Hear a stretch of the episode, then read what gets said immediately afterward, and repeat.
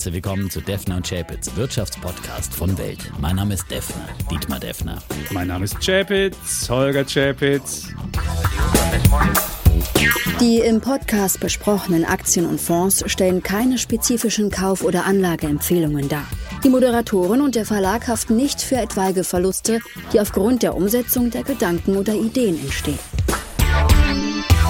Episode 222, lieber Defner, und wir sind schon wieder Oh, getrennt. Schnapszahl. Denn der Chapitz, Oh, es der ist, am der Chapitz Bodensee. Aber der macht ja nicht Urlaub, da machen ja andere Urlaub. Ich arbeite hier und wenn ich schon keine Gehaltserhöhung kriege, dann arbeite ich wenigstens am Bodensee, wo andere Urlaub machen. Und weißt du, das ist, der Bodensee ist das drittbeliebteste Reiseziel der Deutschen. Hinter Italien, hinter ähm, der Ostsee, hinter Türkei und dann kommt gleich der Bodensee. Du siehst, ich bin Das hier. Schwäbische Meer.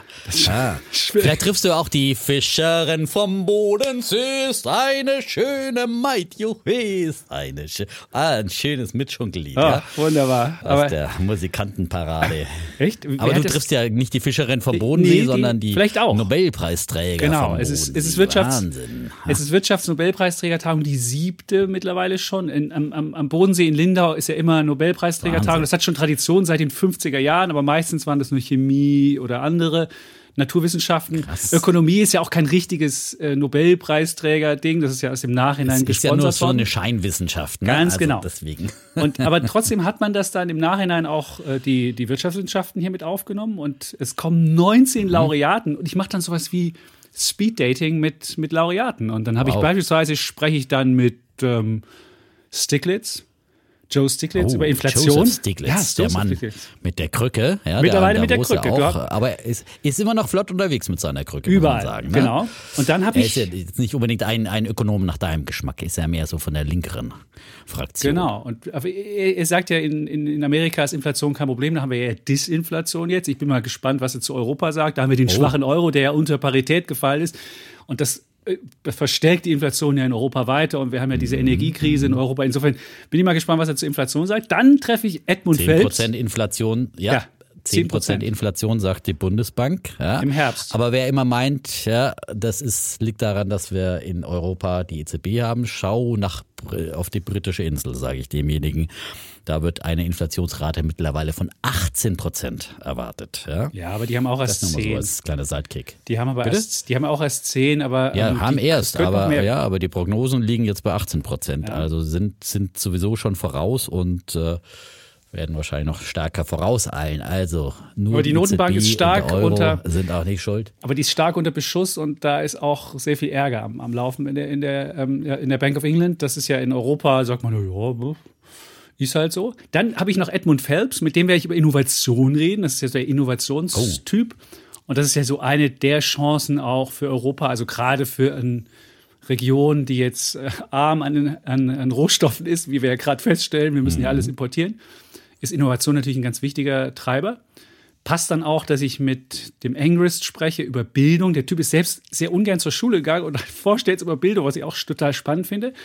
Dann Robert Merton, kennt wahrscheinlich jemand, das war der Typ, der die, den Preis bekommen hat für diese Derivate, für diese Black-Scholes-Formel und diese Ausrechnung. Und mit dem rede ich über Altersvorsorge. Und dann noch Richard Oh, Thaler. Richard Thaler, das ist der Typ mit dem Nudge, also wie man Leute stupsen kann und zu besseren Menschen macht. Ah, Und das aber irgendwie mich, ja. so macht, ohne die Freiheit einzuschränken. Und ähm, alles spannende Typen. Ich bin mal gespannt, was rauskommt und äh, ihr werdet es erfahren. Ja. sehr spannend, ja. Und da gibt es eine große Geschichte dann in der Welt am Sonntag oder wann, wann kann man das dann alles so geballt nachlesen oder gibt es einzelne Geschichten? Da wird es einzelne Geschichten zu geben. Weil Interviews, Interviews sind immer nicht so ein beliebtes Ding, weil es immer äh, etwas sperrig ist. Wir gucken mal, was sich für Interviews anbietet, was sich für einen durchgeschriebenen Text anbietet. Bin ja mit der Kollegin Ette, die ist die Interview-Queen, die kann Interviews sehr gut machen und insofern gucken wir, was, was sich als Interview anbietet, was eher nicht. Und dann Stellt nicht drei Fragen auf einmal, meinst du, sondern die eine strukturierte, eine Frage nach dem anderen, nach der anderen. Genau, ich bin ja der, der so ein Das bisschen hin ist und ein her Vorteil, springt. auch für, ja, weil sonst vergisst man immer die dritte Frage, ja, die vielleicht wichtigste. So, Und die sind ja auch etwas älter, die Laureaten. Die sind ja alle so, weiß ich nicht, du kriegst ja, Ja. deinen Nobelpreis immer für, für Sachen, ein die schon, quasi, schon, weiß ich ja. nicht, 20 oder Der- 30 oder 40 Jahre alt sind, kriegst du ja das. Und wenn du bis 40 nicht die Forschung geschafft hast, dann kriegst du auch bis 60 nicht den Nobelpreis. Insofern wer jetzt schon Ökonomist zuhört und bis irgendwie 60 ist und noch keine coole Erfindung gemacht hat, dann wird es das nicht mehr. Kann ich Da so wird's, sagen. wird's, ja, bei dir wird es wahrscheinlich auch knapp werden, ja? Aber vielleicht für, kriegst du mal einen Podcastpreis für die höchste Fre Ihr macht ja dann auch äh, alles auf Aktien vom Bodensee. Du Aber auch vom Kollegin Bodensee, Ette, ne? genau. Das äh, hast du ja 24-Stunden-Programm, ja? Für Genau. deine Nullrunde bei Aktien, äh, bei, ja, obwohl Axel Springer auf, äh, wie es so schön bei Media, konnte man nachlesen, Axel Springer verzichtet auf Gehaltserhöhung. Das ist ganz irgendwie so, Hast du auch verzichtet? Du hast dich wahrscheinlich angemeldet, ganz vorne, oder? Devner? Du hast geschrieben, also ich verzichte Was auch. Also wie- ich habe es nur so. gelesen und war, war Ich wurde nicht gefragt, ob ich jetzt verzichtet Du will, auch nicht, sondern ja. Verzicht klingt so noch, ja, hm. aber nur bei Bild und Welt, ja, weil mir neulich schon ein Informatiker besorgt geschrieben hat hier auch, Ja. der bei uns anspricht. Ich glaube, die Informatiker, weil der meinte, wir, wir würden zu Unrecht die Informatiker als die die Besserverdiener hier mal an den äh, als, wir, wir stellen sie ja als leuchtende Vorbild hin. Er Ja. fühlte sich da so ein bisschen, in Deutschland ist man dann schnell am Pranger stehend, wenn man, wenn man irgendwie so gut verdient. Er meinte, ja, wir sollen ja mal auch mal über Ärzte und Apotheker und, und, und was auch immer, Rechtsanwälte reden. Die würden ja noch viel besser verdienen. Natürlich. Aber wir freuen uns doch. Es ist ja, also es hat, glaube ich, falsch verstanden.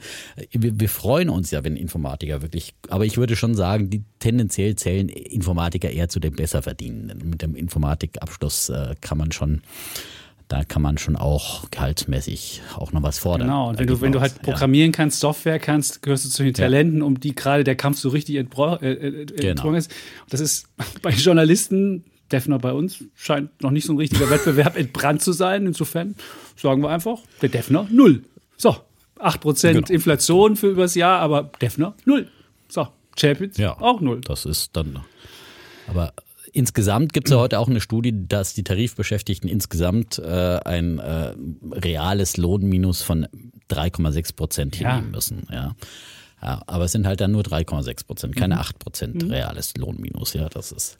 Ja. Ähm, aber es ist trotzdem, aber ich meine, wir, wir sehen also heute die Schlagzeilen, die ich so in der Börse Mittag hatte, das war alles äh, keine guten Schlagzeilen. Info-Analyse, Corona-Sparpolster der Deutschen schmelzen ab, WSI-Studie Tarifbeschäftigten droht ein reales Lohnminus von 3,6 Prozent, äh, Einkaufsmanager-Index, äh, Konjunkturbarometer auf niedrigstem Stand seit 2020, äh, deutsche Wirtschaft. Ich glaube, also Wird der Defner jetzt zum Bär? Was ist los? an eine Rezession. Ja, ich werde zum Bär. Ja, also die deutsche Wirtschaft.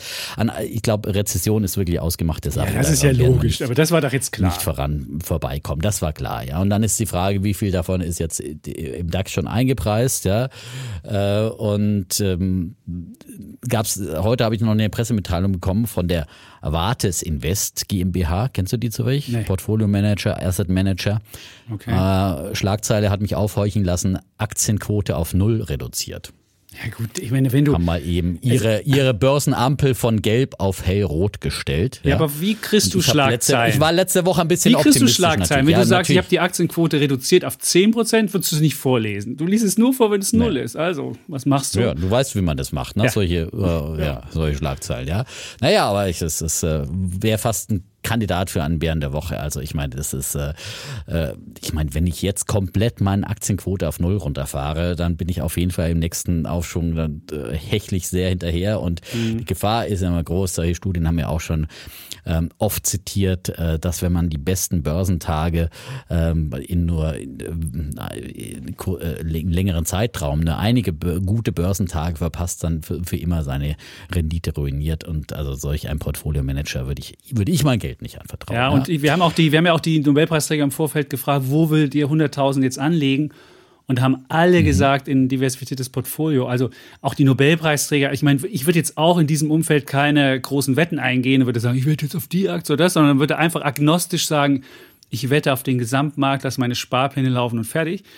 Aber wirklich jetzt alles auf Null abräumen und dann auf der Kohle sitzen, was machst du mit dem Geld? Du weißt, das Geld ist nächstes Jahr Ja, 8% genau. weniger wert und ähm, wo packst du denn das hin?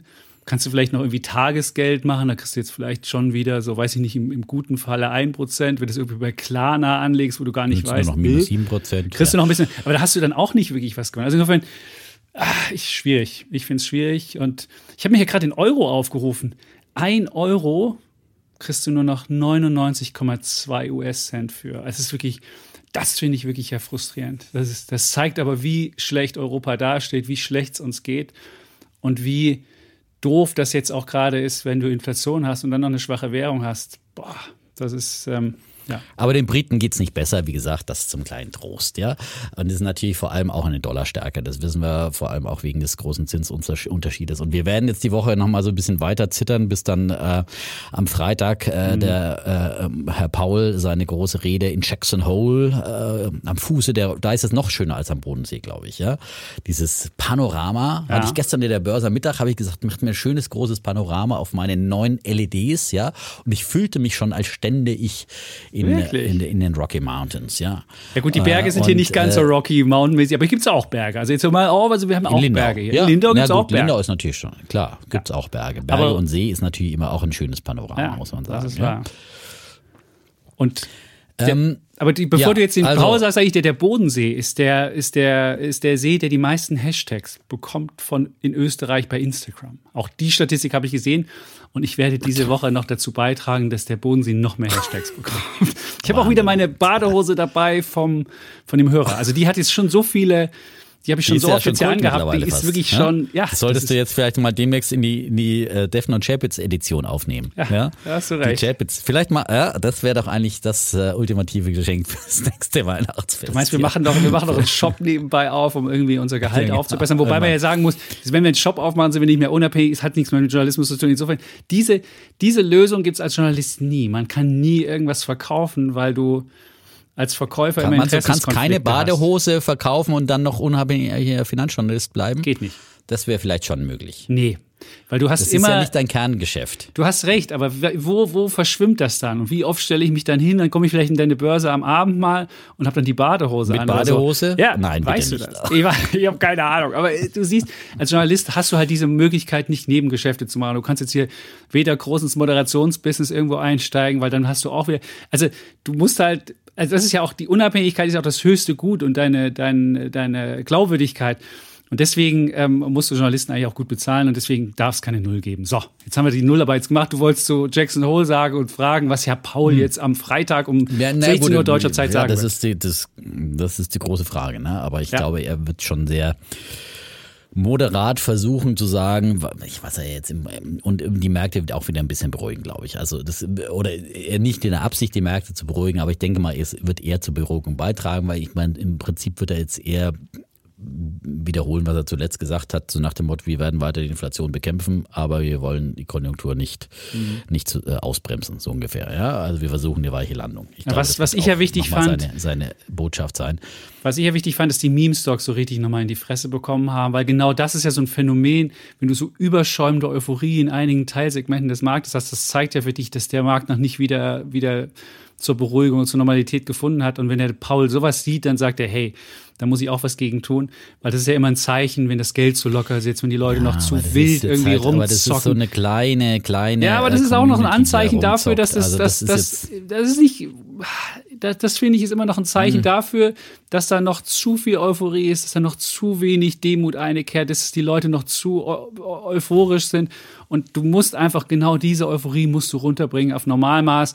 Gut, wir hatten jetzt im Sommer ja mal diesen, diesen, diesen Tiefpunkt bei der Stimmung, das, äh, das so weit willst du es auch nicht runterkühlen, aber sofern du noch diesen, diesen Kram hast, wo irgendwie noch Bed, Bath und Beyond irgendwie losläuft oder der Weber-Grill auf einmal anfängt zu glühen oder keine Ahnung, was es da für Aktien gibt, völlig absurd. Also insofern, da muss man, da muss man was Ja, vor allem absurd, dieses, äh, dieser Typ, der hier äh, da groß investiert hatte. Wie hieß er denn? Also, ähm, du meinst die Studenten? Dann sich noch mit Optionen. Oder meinst, du, meinst du den, der, den Cohn? Ja, genau. Genau, der hat, also hat ja damals schon, bei Shui richtig meine, gut gewonnen. Jetzt hat er da nochmal richtig ja, sich mit, meine, mit Optionen. Da, also da, da, zeigt man doch, das, das ja. ist wieder typisch, da muss man einfach wirklich lernen, dass du, wenn du mit hier bei Reddit äh, mit der Community rumzockst, dass auch da die, die Kleinanleger einfach diejenigen sind, die am Ende verarscht werden und irgendeiner macht da vorher, äh, deckt sich fett ein, pusht äh, fett und, äh, und steigt dann wieder aus und alle anderen haben das Nachsehen. Also das äh, ähm, Aber du siehst, wie du so ein, wie du so ein Squeeze machen kannst. Du musst einfach Optionen kaufen, die aus dem Geld sind und musst dann versuchen, da deine, deine Meute auf, dieses, auf diese Papiere zu bringen. Und dann kommt die Option ins Geld. Du machst einen mega Gewinn mit diesen Dingern. Und die Bank muss, macht deinen Job auch noch, weil die nämlich dann sich im Hintergrund absichern muss, dieser berühmte Gamma-Squeeze. Und das ist ja passiert bei Bed Bath and Beyond, dass sie, dass der, weiß ich nicht, Options, Optionen genommen hat. In Amerika gibt es Optionen, in, in Deutschland hätte man Optionsscheine, das funktioniert nach einem ähnlichen Prinzip. und hat dann, weiß ich nicht, äh, Scheine gekauft, weiß ich nicht, wo er gesagt hat, ich kaufe für 100, ich mache jetzt nur ein Beispiel, für 100 Dollar Bed Bath Beyond, die Aktie notiert bei 70. Und wenn du es dann schaffst, den 70er Preis in Richtung 100 zu bringen oder sogar über die 100, dann muss die Bank sich im Hintergrund eindecken und dann hast du so einen zusätzlichen Squeeze noch und das ist bei Bed Bath Beyond passiert und dann äh, kannst du halt wirklich mit so Optionsscheinen noch so richtig Stimmung mitmachen. Also insofern ist es wieder mal ein gutes Beispiel, wie kann man Märkte manipulieren und äh, das ist halt so ein bisschen Casino-mäßig das Ganze. Ja. Genau, aber am Ende zahlt immer einer die Zeche und äh, Gier macht blind und davor sei immer wieder gewarnt vor solchen äh, Meme-Stock-Zockereien. Das haben wir ja schon äh, am Anfang des GameStop-Hypes gemacht und äh, das ist äh, wirklich äh, sehr, sehr gefährlich, wenn es dann auch wieder, wie man jetzt sieht, schnell in die andere Richtung geht. Apropos äh, Warnung vor äh, gierigen äh, Ja, Geschäften. Ja, es gibt einen neuen, es gibt einen neuen Podcast bei Welt. Da habe Ja. ich ja das Intro gesprochen, deswegen muss ich mir natürlich Oh. anhören. Die Netzcheckerin, ja.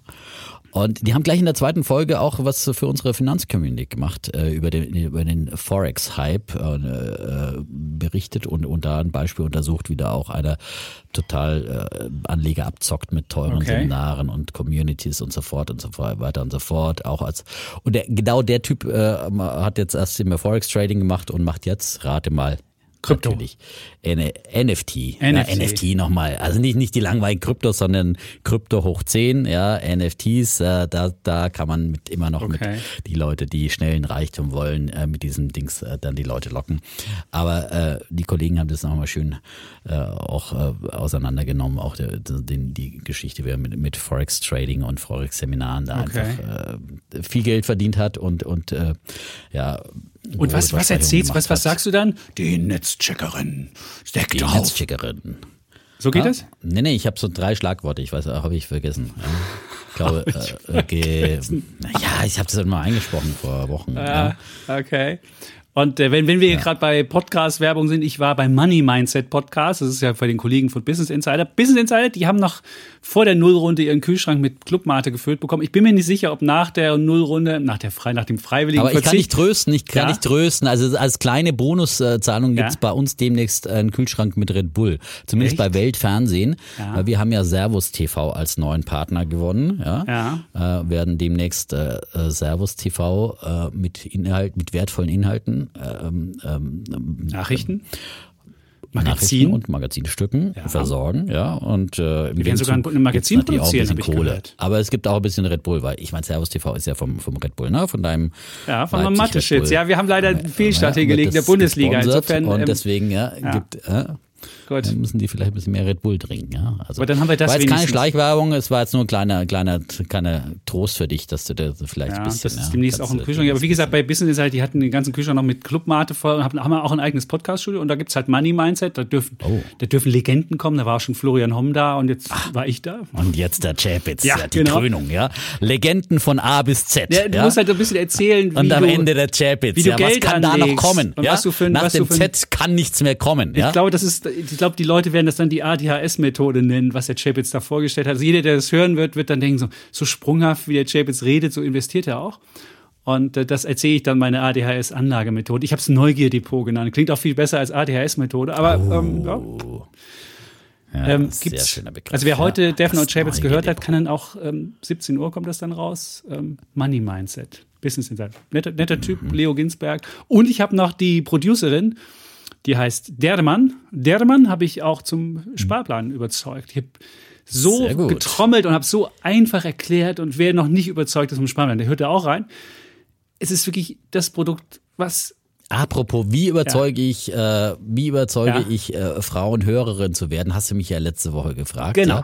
Ja? Äh, so und das, das ging ja, weil äh, Franzi und Sören geheiratet haben, Ja. denen wir ein Shoutout gegeben haben, ja. stimmt. Und ja, und Ganz zum äh, Schluss noch, hätte ich fast vergessen. Die beiden haben uns nochmal noch mal geschrieben, ja, äh, und nochmal bedankt und so weiter. Und übrigens, äh, der, der Sören hat geschrieben, er hat schon mal, er ist schon vieles mit uns durchgemacht. Zum Beispiel Chumia hat er als ersten Ten-Bäcker und rechtzeitig ist er ausgestiegen. Gratulation dafür, ja. Das gehört halt auch immer dazu, auch den, den Ausstieg äh, zu schaffen, wenn was, Mhm. was hochchest, ja. Ähm, So habe ich nur teilweise geschafft, ganz ehrlich.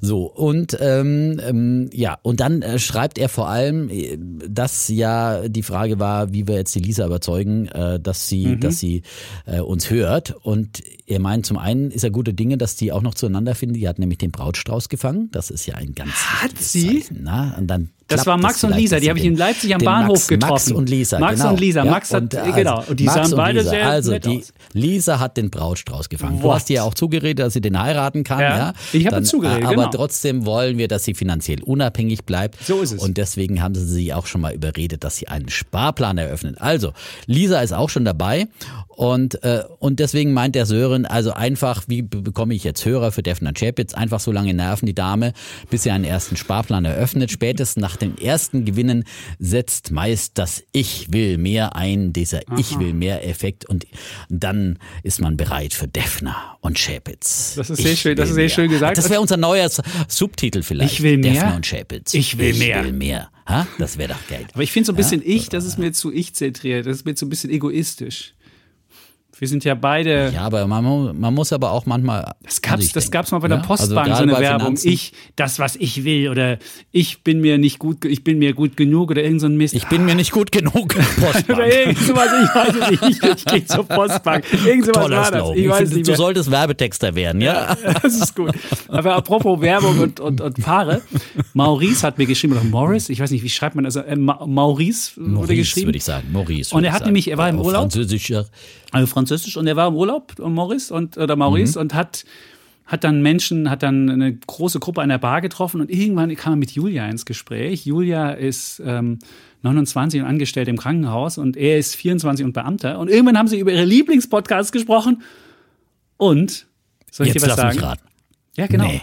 Ja, es war Defner und Chavez. Und das Schöne war, also es war halt so, so ein Pulk von, so hat er geschrieben, so von, weiß ich nicht, 10 oder 15 Leuten. Und irgendwann haben sich halt über Defner und Chavez oder halt alle anderen so, hey, what? Defner, Chavez, was ist das denn?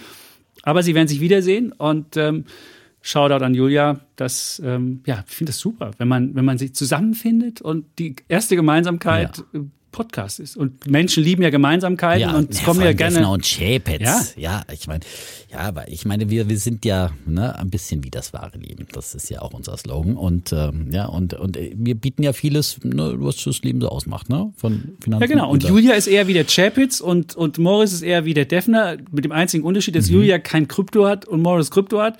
Also siehst, es gibt nie den reinen Defner und den reinen Chapitz. Und das ist das Schöne. Und genau das wollen wir ja sein. Wir wollen ja so ein bisschen der Souffleur fürs intelligente Genau. Bargespräch sein, wo man einfach nur eine Anregung bekommt und dann weiterredet und mal sich da verortet, mal da. Und ich finde ja immer doof, wenn jemand sagt, ich bin aber Team Chapitz. Sag ich, hey, musst du gar nicht sein. Ich finde es viel cooler, wenn du, es wenn du da was nimmst, da was Wenn man nimmst. hin und her schwenkt So und da es. sich was rauspickt, ja, Ja. und sich eine eigene Meinung bildet. Darum geht's doch nicht irgendwie So es. irgendjemanden hinterher zu laufen. Ne? Das wollen wir, dass man lernt, aber wir wollen ja einfach vor allem zeigen, dass es einfach verschiedene Meinungen Ja. gibt äh, an, den, an den Börsen und dass man letztendlich seine eigene Meinung sich, sich bilden kann und durch Irrungen und Wirrungen hindurch dann äh, den, den, den Weg geht und ähm, vor allem auch diese Selbstverantwortung lernt für seine eigenen Entscheidungen. Gott, jetzt müssen wir mal eine richtige harte Frage beantworten. Das war sehr plaudrig jetzt. Wir wollen jetzt mal eine harte Frage und zwar von Moritz. Und Moritz hat Ja, gefragt, wir würden häufig über marktenge und illiquide Titel sprechen. Und er will wissen, was heißt das und was muss er tun, wenn wir davon sprechen? Naja, das heißt dann eben äh, Titel, die eine geringe Marktkapitalisierung haben. Zum Beispiel letzte Woche hatte ich ja erwähnt hier den, den Titel mit, äh, mit den äh, 20 Millionen. Äh, Market Cap, äh, weißt du noch, wie er hieß? Ich habe gerade mal, äh, nein, ich müsste mal nachschauen. Ähm, ich habe mir dann tatsächlich ein paar Tage später äh, da ein paar Titel Ja. geholt von, äh, von dieser. Ähm, es ging ja um diese Wellentechnologie, ja? Genau. Ach, das war die Wave. Die hatte den, Genau, den, den, das- den, das Kürzel Wave. genau. Ich suche für dich nach. Und Eco Wave Power Global. Ja. Ja. Und die war, die ist dann halt auch im Preis, die gab es dann einen Tag vorher für 6 Euro und dann ist sie auch wieder unter 5 Euro gefallen. Und da muss man dann einfach wirklich, äh, wie gesagt, äh, mal ein paar schwache Tage abwarten und dann einfach limitiert kaufen und dann angucken, es. wo, wo war die in der Vergangenheit. Und dann setzt man sich da irgendein Limit und sagt, okay, wenn ich die jetzt nicht heute kaufen kann oder morgen oder gerade, ist dann halt immer das- die Gefahr, wenn, wenn solche Titel irgendwo besprochen werden, dass dann, äh, und deswegen habe ich auch gerade noch ein paar Tage gewartet, bis ich mir gekauft gekauft habe, ähm, dass die dann auch äh, irgendwie auch mal kurzzeitig hochspringen, die kommen dann auch wieder zurück. Aber ähm, so, das muss man vermeiden, dass man da immer dann meint, ich muss die jetzt sofort haben. So, so dieser, dieser FOMO-Effekt, äh, der, den muss man da ganz besonders unterdrücken. Und dann das macht man einfach, dass man ein Limit setzt und sagt, okay, mhm setze ich mir ein Limit, meinetwegen 5 Euro, 4,80 Euro, was auch immer. Und dann so darf man nicht drauf gucken. Und das ist nämlich auch so, ein ganz, so eine große Gefahr. Die habe ich bei mir schon häufiger gesehen. Also ich sage vielleicht dem Moritz mal schnell, wie diese Aktie gestellt ist. Die ist jetzt gestellt 3,97 zu 6,67. So ein Riesenspread. Und wenn du jetzt nicht limitieren ja. würdest, würdest du sie zum höchsten Kurs kaufen und wenn du sie verkaufst, zum niedrigsten Kurs verkaufen. Da hättest du alleine. Also das ist, das ist der andere Das ist genau diese das, Geschichte. Äh, mit das sind Genau. Aber das passiert dann, zusätzlich muss man dann eben nochmal drauf achten bei solchen Auslandstiteln, dass man sie während der Öffnungszeiten der Heimatbörse kauft. Ne? Weil das ist ja ein Titel, der an der Nasdaq äh, gelistet ist, ja. Und außerhalb äh, der, der Nasdaq-Öffnungszeiten ist es, äh, ist, wird der in Deutschland natürlich mit ganz weiten Spreads gelistet, ja. Und wenn es dann in, in, in Amerika, äh, dann werden die Spreads enger. Aber selbst bei so Marktengen sind die mhm. dann auch größer als bei, wenn ich irgendwie einen DAX-Titel im Xetra-Handel kaufe, wo dann pro Cent Unterschied sind. Also das ist ein anderer Aspekt. Und ähm, ja. Und dann darfst du halt nicht dein Limit also anpassen. Also ich kenne ich wäre selbst, du sitzt dann da, hast dann, was ich bei dem Ding jetzt, was jetzt zwischen 3,97 und 6,67 ist, hast vielleicht ein Limit bei 5 gesetzt. Und jetzt geht die Aktie auf 5,10. Und du sagst, oh, 15, ich möchte sie doch unbedingt haben. Und dann veränderst du dein Limit und machst 15 und dann geht sie nochmal runter auf 94 und denkst dir so, hä, warum habe ich das Limit gemacht? Also Aber dann muss man halt wirklich, ja, dann muss man Fall. halt wirklich, wirklich krass das Ding behalten und nicht immer drauf gucken und dann einfach sagen, okay, ich habe sie ja entweder bekommen oder nicht. Und André Costellani hat gesagt, den, den zitierst du ja immer sehr gern, es wird mhm. eine andere Straßenbahn kommen und zur Not wird es genau. auch eine andere Wave geben, die auch cool ist und man muss jetzt nicht dem Ding hinterherlaufen und sein Limit anpassen, sondern man sagt einmal, ich will mein Limit da setzen, setzt das, macht die App zu und sagt, schönen Tag noch. Und wenn man sie kriegt, kriegt man sie und wenn nicht, dann nicht. Ja, und dann kriegt man sie einen Tag später oder ein paar Tage später. Und, du musst halt gucken, äh, ob, du, ob, du Tages, ob du ein Tageslimit gesetzt hast oder ob du ein Monatslimit gemacht hast. Da muss man immer aufpassen. Das gibt Broker, wo du nur einen Tag das, das Limit drin hast und hast andere, wo du bis zum Monatsende das hast. Ja, aber wie gesagt, vor allem bei solchen Titeln, die, ich sag mal, unter 100 Millionen Market Cap haben, sollte man da grundsätzlich da, da vorsichtiger sein oder unter 200 Millionen in so diesen Größenordnungen. Ähm, und äh, wenn jetzt wir, ich habe gleich einen Titel dabei, der hat eine Market Cap von 20 Milliarden, also da ist jetzt die Gefahr, glaube ich, nicht groß, dass, äh, dass es hier äh, quasi eine Marktbeeinflussung gibt, wenn jetzt hier ein paar, ein paar äh, Defner Chapitz Hörer sich dann drauf stürzen. Ähm, und ja, da trotzdem limitieren kann man immer, weil dann äh, ist es halt auch, ähm, und gerade mit Abstauberlimits äh, arbeiten, das ist ja dann, ähm, da kann man auch sagen, okay, wenn man unbedingt dabei sein will, kauft man eine erste Position und macht dann nochmal ein Abstauberlimit. In diesen volatilen Börsenzeiten, wo es ja immer wieder mal runterrumst, schnell, aus welchen Gründen auch immer, ähm, kann man da auch immer wieder günstig dann mal Aktien einkaufen und einsammeln. Aber wie gesagt, FOMO darf man dafür dann eben nicht haben. Sehr schön. Ja. So. Jetzt haben wir auch die Fragen beantwortet. Jetzt haben wir Dann, eigentlich, sind wir doch eigentlich ja. jetzt mit. Haben wir äh, eigentlich eine kleine QA gemacht und ja. wir wären bereit für, für Bullen und äh, Bären? unsere Bullen und Bären und du darfst anfangen. Ja, genau, weil ich ja das Thema, das Thema wir teasen nochmal unser Thema. Ja, wir sprechen mal wieder über den Immobilienmarkt. Normalerweise machen wir das immer nur einmal im Jahr äh, in den äh, früheren Jahren. Da war das auch immer so ein langer, stetiger Fluss. Da hat sich dann nicht so viel getan. Aber eben in, in, Zeiten von Inflation und äh, Rohstoffkrise, da ist äh, auch der stetige Immobilienmarkt doch kräftig in Bewegung. Deswegen mhm. machen wir da auch nochmal eine aktuelle Bestandsaufnahme, würde ich sagen. Ne? Genau. Und es gab ja auch jetzt den ersten größeren Einbruch und deswegen ist das für uns Grund genug, da mal äh, auch drüber zu reden. Wir reden ja häufiger über Aktien und vielleicht ist es jetzt schon eine spannende Möglichkeit, dass Leute jetzt auch mal günstiger wieder Immobilien bekommen. Wir dachten ja schon genau, 2020 so ist das. Ja, wir wollen genau. jetzt nicht zu viel teasen. Stimmt, ja, gut, du hast recht. Dann komme ich mal zu meinem. Das war jetzt bloß ein kleiner ja, Cliffhanger. Ich komme zu meinem Bären mal zuerst, wobei ich nicht richtig weiß, ist das jetzt ein Bär, ist es kein Bär. Viele Menschen haben mir geschrieben, hey, guck dir mal bitte das Fintech Unit Plus an. So. Und ähm, dann gab es auch eine Diskussion jetzt bei ähm, LinkedIn dazu. Und da hat mich auch jemand verteckt dazu. Und ich habe mir das mal angeguckt. Und ich, ah, ich bin mir nicht sicher, ich habe es jetzt mal als Bär gelabelt. Aber ich, es ist kein, wir haben ja hier häufiger mal so Bullen und Bären, Ja, die so mit der Hintertür und sonst wie. Es ist für mich kein reiner So Bär. Twitter, Twittertier. Also ich würde sagen, das ist ein Zwi äh, genau, das ist ein, das ist so ein, das ist so ein Zwittertier, wo ich nicht so richtig weiß.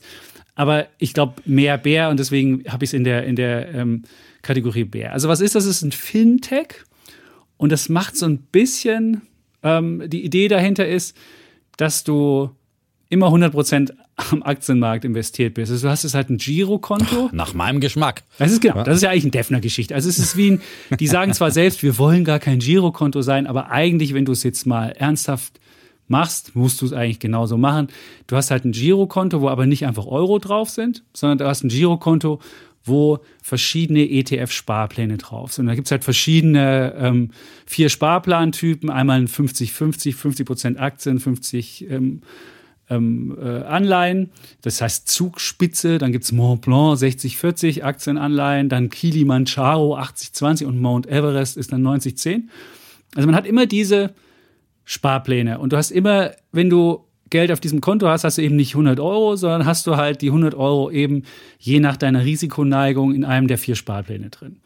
Und jetzt kannst du natürlich, kriegst du auch eine Karte dazu und mit dieser Kreditkarte kannst du dann ganz normal einkaufen gehen und dann wird halt nicht von deinem Konto, wo 100 Euro drin drauf sind, was abgebucht, sondern dann wird halt von deinem ähm, Sparplan was abgebucht. Problem ist natürlich, und da, das kann natürlich sich jeder vorstellen, wenn du am Wochenende einkaufst, die Börsen sind zu, da gibt es ja nur Krypto offen, aber da ist halt die Börse zu, kannst die ETF-Sparpläne nicht, nicht machen, dann kaufst du am Montag, äh, am Samstag, vielleicht machst du deinen Großeinkauf, gibst da, weiß ich nicht, 120 Euro aus und du weißt dann gar nicht, wie viel wird denn dann da an in ETFs äh, verramscht und oder verkauft? Verramscht klingt ja Dann so kommt böse. der schwarze Montag. und dann kommt der schwarze Montag. Oder traditionell, ja, vor dem ist Turnaround dein- Tuesday. Genau, und dann ist Ja, aber man dein, dein dann immer am, am Turnaround Tuesday einkaufen. so ist es.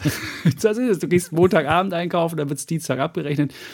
Also ist wahrscheinlich cleverer. Also du hast halt solche Probleme, dass man nie weiß, wie teuer ist denn der Einkauf wirklich. Es wäre genauso, es gibt ja in Amerika so Kryptokonten und dann wird auf einmal eine Pizza wahnsinnig teuer, weil die Kryptowährung entweder steigt oder fällt. Aber die sagen selbst, ETF ist für uns das modernere und bessere Krypto und deswegen äh, machen wir das so. Und das ist ja ein, ein, ein Problem ist ähm, das. Das zweite Problem ist natürlich, wenn wir von ETF-Sparplänen reden, dann sagen wir immer, hey, das soll eigentlich was Langfristiges sein. Das will man langfristig sparen, da will man den Zinseszinseffekt wirken lassen und so weiter.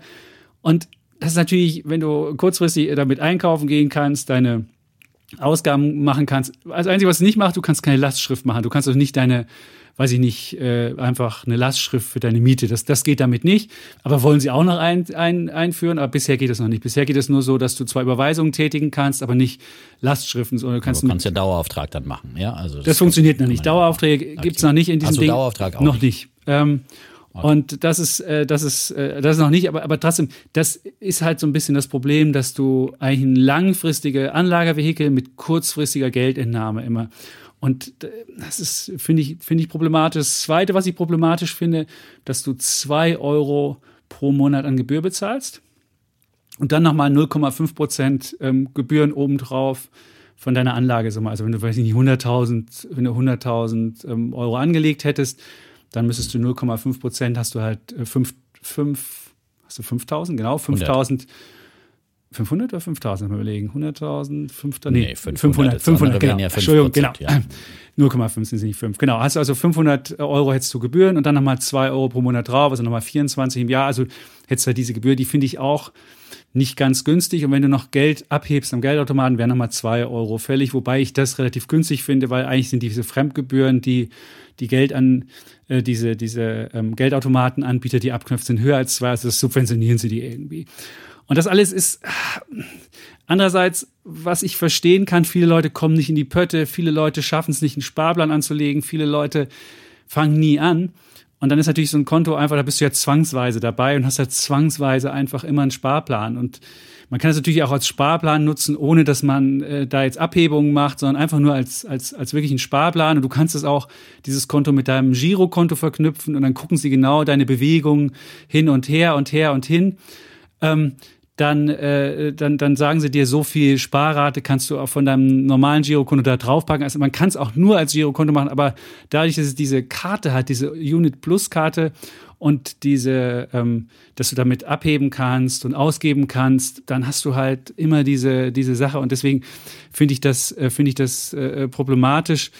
Ähm, und bisher kannst du auch noch kein Apple Pay oder andere Wallets nutzen. Auch das funktioniert nicht. Ähm, sicher ist sicher ist irgendwie so ein, so ein, so ein, so ein, so ein, so ein äh, Motto auf der Seite ist natürlich nicht sicher, was mit Börse zu tun hat. Das, ja, aber sicher ist, ist es ja eben. Das muss man, das muss man auch sagen. Ist, und, das, ähm, äh, und was, was mich auch wundert. Auf du, lange Sicht schon, das sagen wir ja immer wieder. Ne? So ist es. Aber, aber auf kurze Zeit muss man Genau, und wenn du kurzfristig halt verkaufst, dann wird ja immer eine Verlustsache dann sofort fällig. Also ja. wenn du jetzt, wenn du, ja. wenn du Geld brauchst von dem Ding und der, der, das Ding liegt gerade 20 Prozent im Minus, dann machst du, dann wird diese 20 Prozent Verlust werden eingeloggt. Und mit jedem Verkauf, den du tätigst und mit jeder Transaktion wird halt ein Gewinn oder ein Verlust eingeloggt. Da musst du halt aufpassen, steuerlich wird geguckt und das Einzige, was, was nicht problematisch ist, also es ist nicht so, dass wenn da viele Transaktionen sind, wird dir immer 0,1% gut geschrieben und diese 0,1% so eine Art Payback, Cashback, man kennt das ja von der Payback-Karte, du kriegst halt ein bisschen was gut geschrieben und damit erreichst du es, dass diese Verkäufe von den ETFs, die du hast, nicht teuer werden. Da hast du ja auch einen kleinen Spread dazwischen. Da sagen sie, das würden sie damit ausgleichen. Aber. Naja, aber ich meine, irgendwo muss die Bank ja auch Geld verdienen. Also, dass dieses komplett ausgleichen, die Spreads, kann ich mir nicht vorstellen, ehrlich gesagt. Ähm, Und sie haben halt eine, eine belgische Bank noch dahinter. Das kommt mhm. auch noch dazu. Also, es ist halt ein, ein Geldvermittler, der sitzt in Berlin. Und die haben aber als Dienstleister eine belgische Bank und als Verwahrstelle haben sie die Saxo Bank. Auch das ist so ein komisches Konstrukt. Also, alles so ein bisschen. Hm. Ich finde gut, dass also, man ich mein, einfach einen Sparplan mhm. machen kann, dass man gezwungen wird, Geld, was man übrig hat, anzulegen. Das finde ich eine super Idee. Aber das mit so in den Alltag zu integrieren, in diese täglichen Zahlungsströme, das wird einem, mit einem, mit einer Börseninvestment nicht gerechnet. Deswegen finde ich das wiederum schlecht ja, ich, es gab eine riesen Diskussion und alle, die das schlecht fanden, sind als Boomer beschimpft worden. Ihr habt ja keine Ahnung. Börse ist Leben. Volatilität ist unser Leben. YOLO, you only live once. Ja, okay. Also wenn man halt so ein YOLO-Mensch ist und Volatilität als Lebenselixier oder als, als Esprit hat, okay, dann kann das ja was sein. Aber wenn man ähm, sicher ist sicher und wenn man vorher wissen will, was man ausgibt, dann wäre es wahrscheinlich nichts. Ähm, was ich noch ganz spannend fand, die haben halt die, die, Zielgewichtung haben sie so gemacht, dass Amerika nur 40 Prozent hat und Europa ein bisschen höher gewichtet ist. Also man hat nicht so einen Klumpen wie im MSCI World. Das fand ich mhm. gut. Aber man findet beispielsweise nicht die ETFs, in die sie investieren. Man, da gibt es einen riesen White Paper und dies und das und jenes.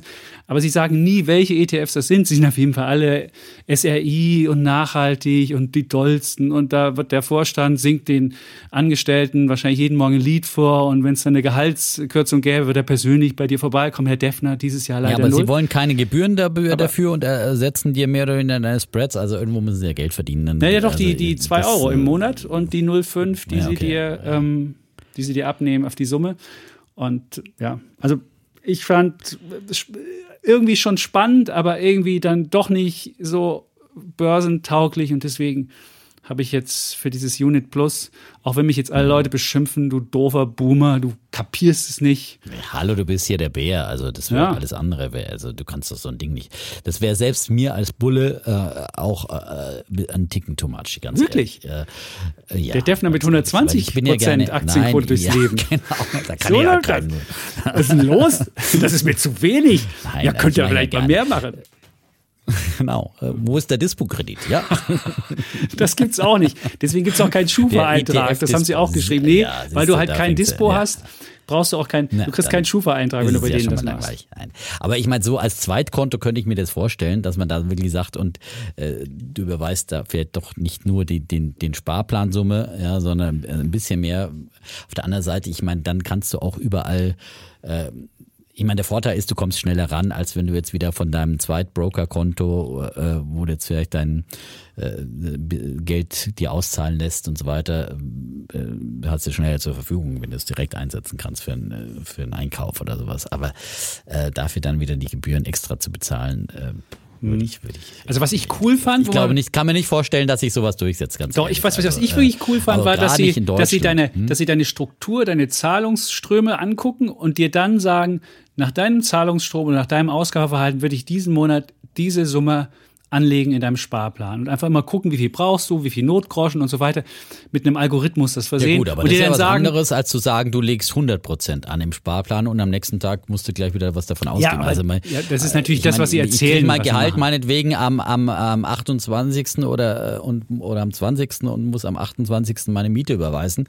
Äh, macht ja keinen Sinn. Also so kurzfristig dann, Mhm. äh, also gerade mit so größeren Ausgaben würde ich das überhaupt nicht machen. Also gerade bei einer Miete oder sowas Mhm. oder anderen großen Klumpenzahlungen, da, da, da hast du dann schon auch ein Risiko, wenn die dann innerhalb von äh, einer Woche da ein paar Prozent möglicherweise verlieren, äh, wie letzte Woche oder so. Äh, das ist also Nee. Also dann lieber größere Summen wegpacken und dann auch wegpacken in den Sparplan und dann laufen lassen und dann nicht wieder, wieder gleich, weil da hast du ja auch wieder nicht diese Übersicht, was gibst du jetzt dann dav- davon wieder aus und so weiter. Das ist, Mhm. ich glaube, das ist extra ähm, Near Broker oder was auch immer, wo man seinen, seinen Sparplan dann laufen lässt und äh, Aber da musst du halt alles per Hand äh, machen. Eher nicht rangeht. Aber da musst du Aber halt alles kannst ja per Hand auch ran, machen. jederzeit kurzfristig. Ja, aber du musst halt per Hand sagen, diesen Naja, Monat habe ich so und so Sparplan viel automatisieren übrig. kannst du wenn du ihn ja. automatisiert Ja. hast. Aber das Schöne da ist ja, der kann flexibel sagen, du hast so und so viel übrig und du hast so und so viel mehr übrig und dann macht du er weißt das. ja ungefähr, was du übrig hast. Ja, also natürlich, wenn du wirklich klar. bis ans Maximum gehen willst und ich finde, man kann auch immer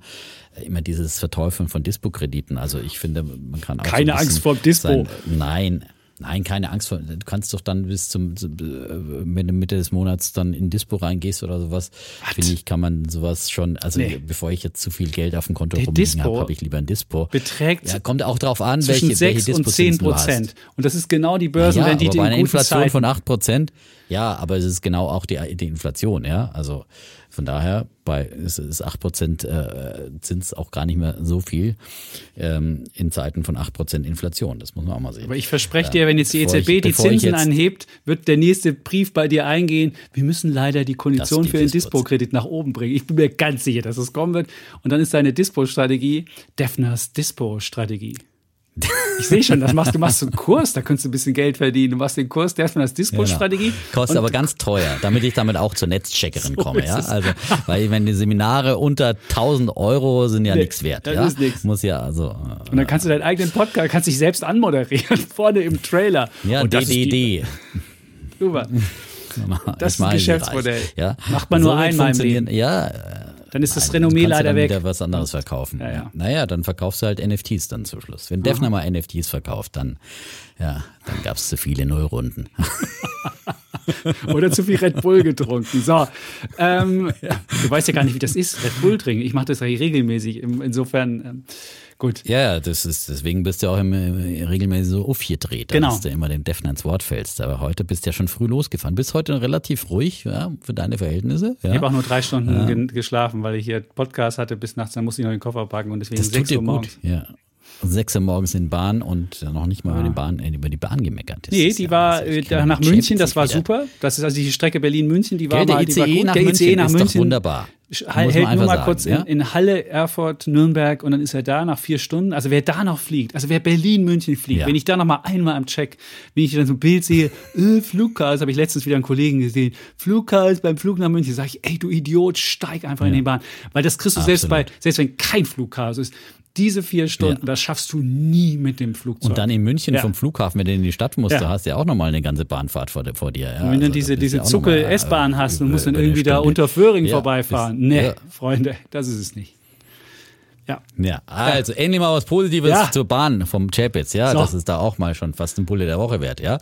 so, gut. Jetzt kommst du mal zu deinem äh, Bullen. Wir müssen ja wieder ein bisschen Gas geben, Ja. ne? die, die Zeit läuft, ja, und äh, deswegen äh, zu meinem Bullen der Woche, Mhm. ja. Mein Red Bull der Woche geht an. Ja, ja. Nein, wir sind hier nicht gesponsert von Red Bull. Das ist halt so. Das ist nur, äh, aber wie gesagt, ein künftiger Geschäftspartner von Weltfernsehen. Muss man dann jetzt auch wirklich, so- müssen wir ja Transparenz, äh, Ja. Disclaimer-Hinweis machen, ja. Ja. Ähm, so, ähm, und zwar geht mein Bulle der Woche an äh, Trommelwirbel. Holdings. Dun, dun, dun, dun. Ich, ja, ich sag's gleich am Anfang, nicht, dass ich es wieder vergesse vor lauter Anmoderation. Ja. So, also, ja. Ein Fintech in Südamerika, die größte digitale Bank in Brasilien. Äh, ein riesen gehypter Börsengang des Jahres 2021, äh, auch weil Warren Buffett mit an Bord ist. Ja, gab es viel Aufsehen äh, für die New Holdings und diese Bank war immer so am Anfang nach dem IPO 50 Milliarden Dollar schwer.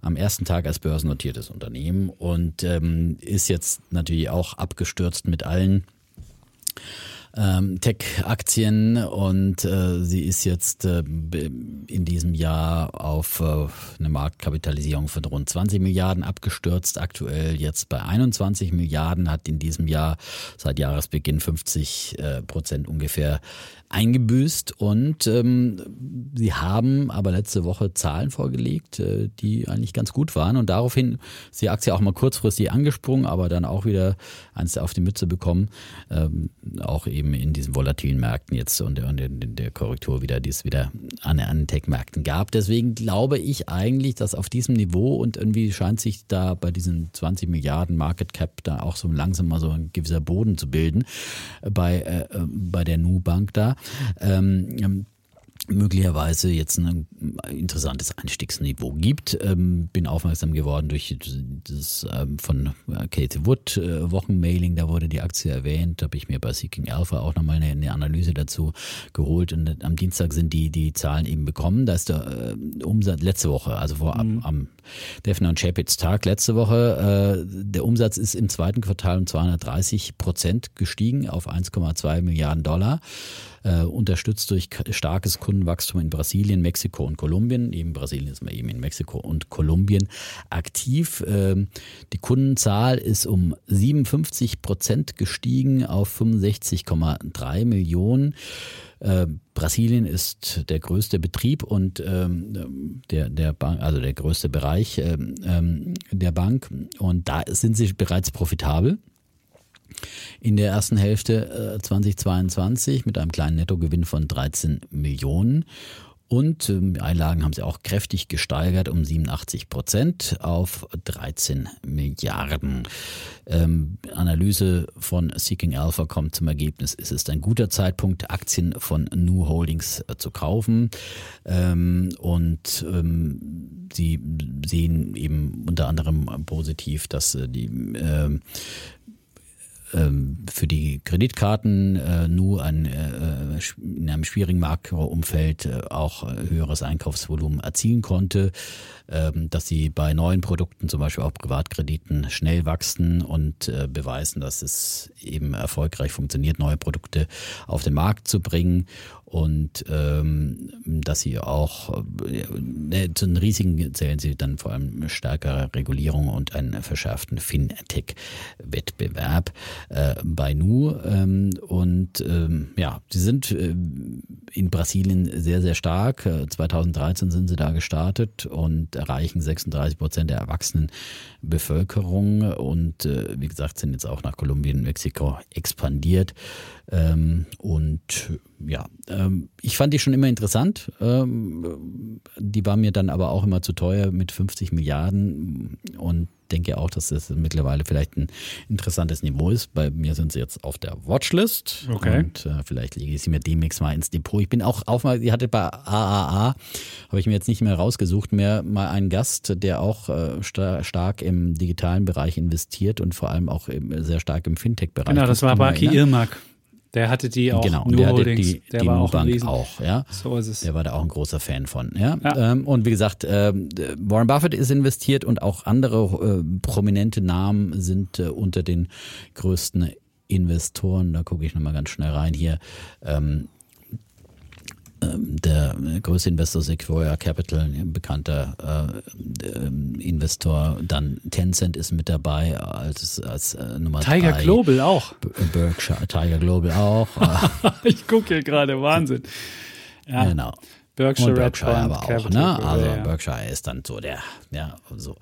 Also kann man sich mal anschauen ähm, mhm. und äh, wenn man daran interessiert ist. Und, Was ist mit den Währungseffekten? Das frage ich mich natürlich, wenn eine Bank in Lateinamerika tätig ist und der, der Real und diese anderen Währungen ja eher auch sehr volatil sind. Gut, die haben jetzt ein bisschen davon ja, gut, profitiert, die dass die volatilen halt in die eine und in die andere Genau. Richtung. Das ist, äh, ja, das hat man da äh, natürlich immer und, und überall letztendlich. Ähm, musst du jetzt aber nicht ja. muss, muss die, eigentlich. Die Einlagen.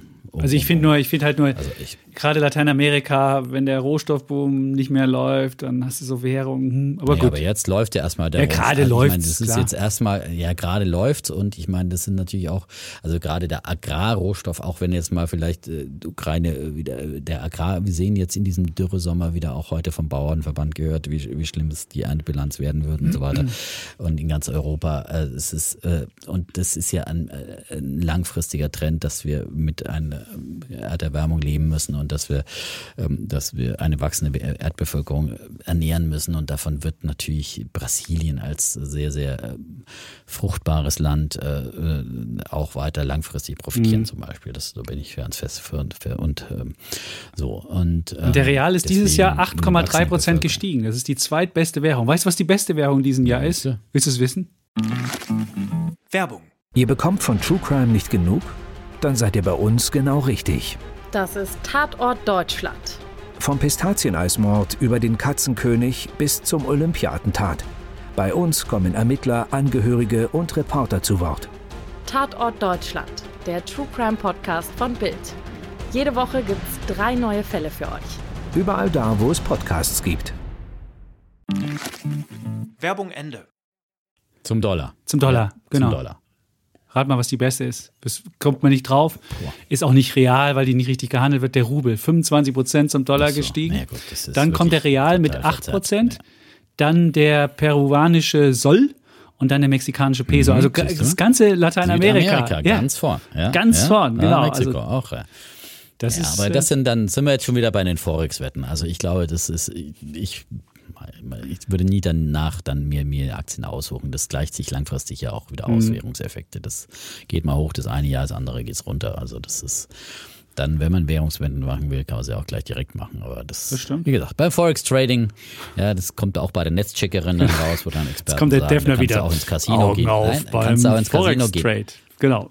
Nein, aber es ist letztendlich, äh, es gibt nichts Schwierigeres, ist auch bei der Nestcheckerin mit drin, als, als Währungswetten, äh, weil das so viele Komponenten reinspielen, Makrozinsen und, und unvorhergesehene Ereignisse, Psychologie, eingepreist werden. Wahlen.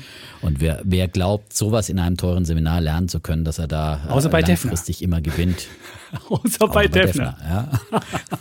Nein, aber mit Währungswetten habe ne, ich, hab ich hier auch meine Währungswetten auch schon verloren. Hier Schweizer Franken. Euro auch wirst du dieses Jahr wahrscheinlich, Euro, Euro wirst du auch verlieren, nehme ich mal an, weil das ist wirklich, wenn wir im Winter, ich dachte ja, wenn wir im Winter bibbern und Amerika äh, heizt, dann spätestens dann geht es unter die Parität. Ich hätte nie gedacht, dass es so schnell schon geht, aber jetzt haben wir es schon. Bin mal gespannt. Äh, wird wahrscheinlich viel davon abhängen, was äh, Jackson Hole passiert. Und wenn dann der Paul sagt, nee, nee, Zinsanhebung ist vorbei, dann würde der Euro wahrscheinlich wieder rübergehen. Aber ich würde Ja, vermuten, gut, das sagt er sowieso nicht. Er Nee. wird definitiv nicht sagen, dass die Zinsanhebungen Nee, nee, vorbei das glaube ich sind. auch Er nicht. Wird, da- er wird da auch sich nicht zu sehr festlegen. Das ist, äh, ist momentan einfach viel zu schwierig, dieses Umfeld. Und ähm, ja. aber du könntest beispielsweise, wenn du, wenn du erzählen würdest.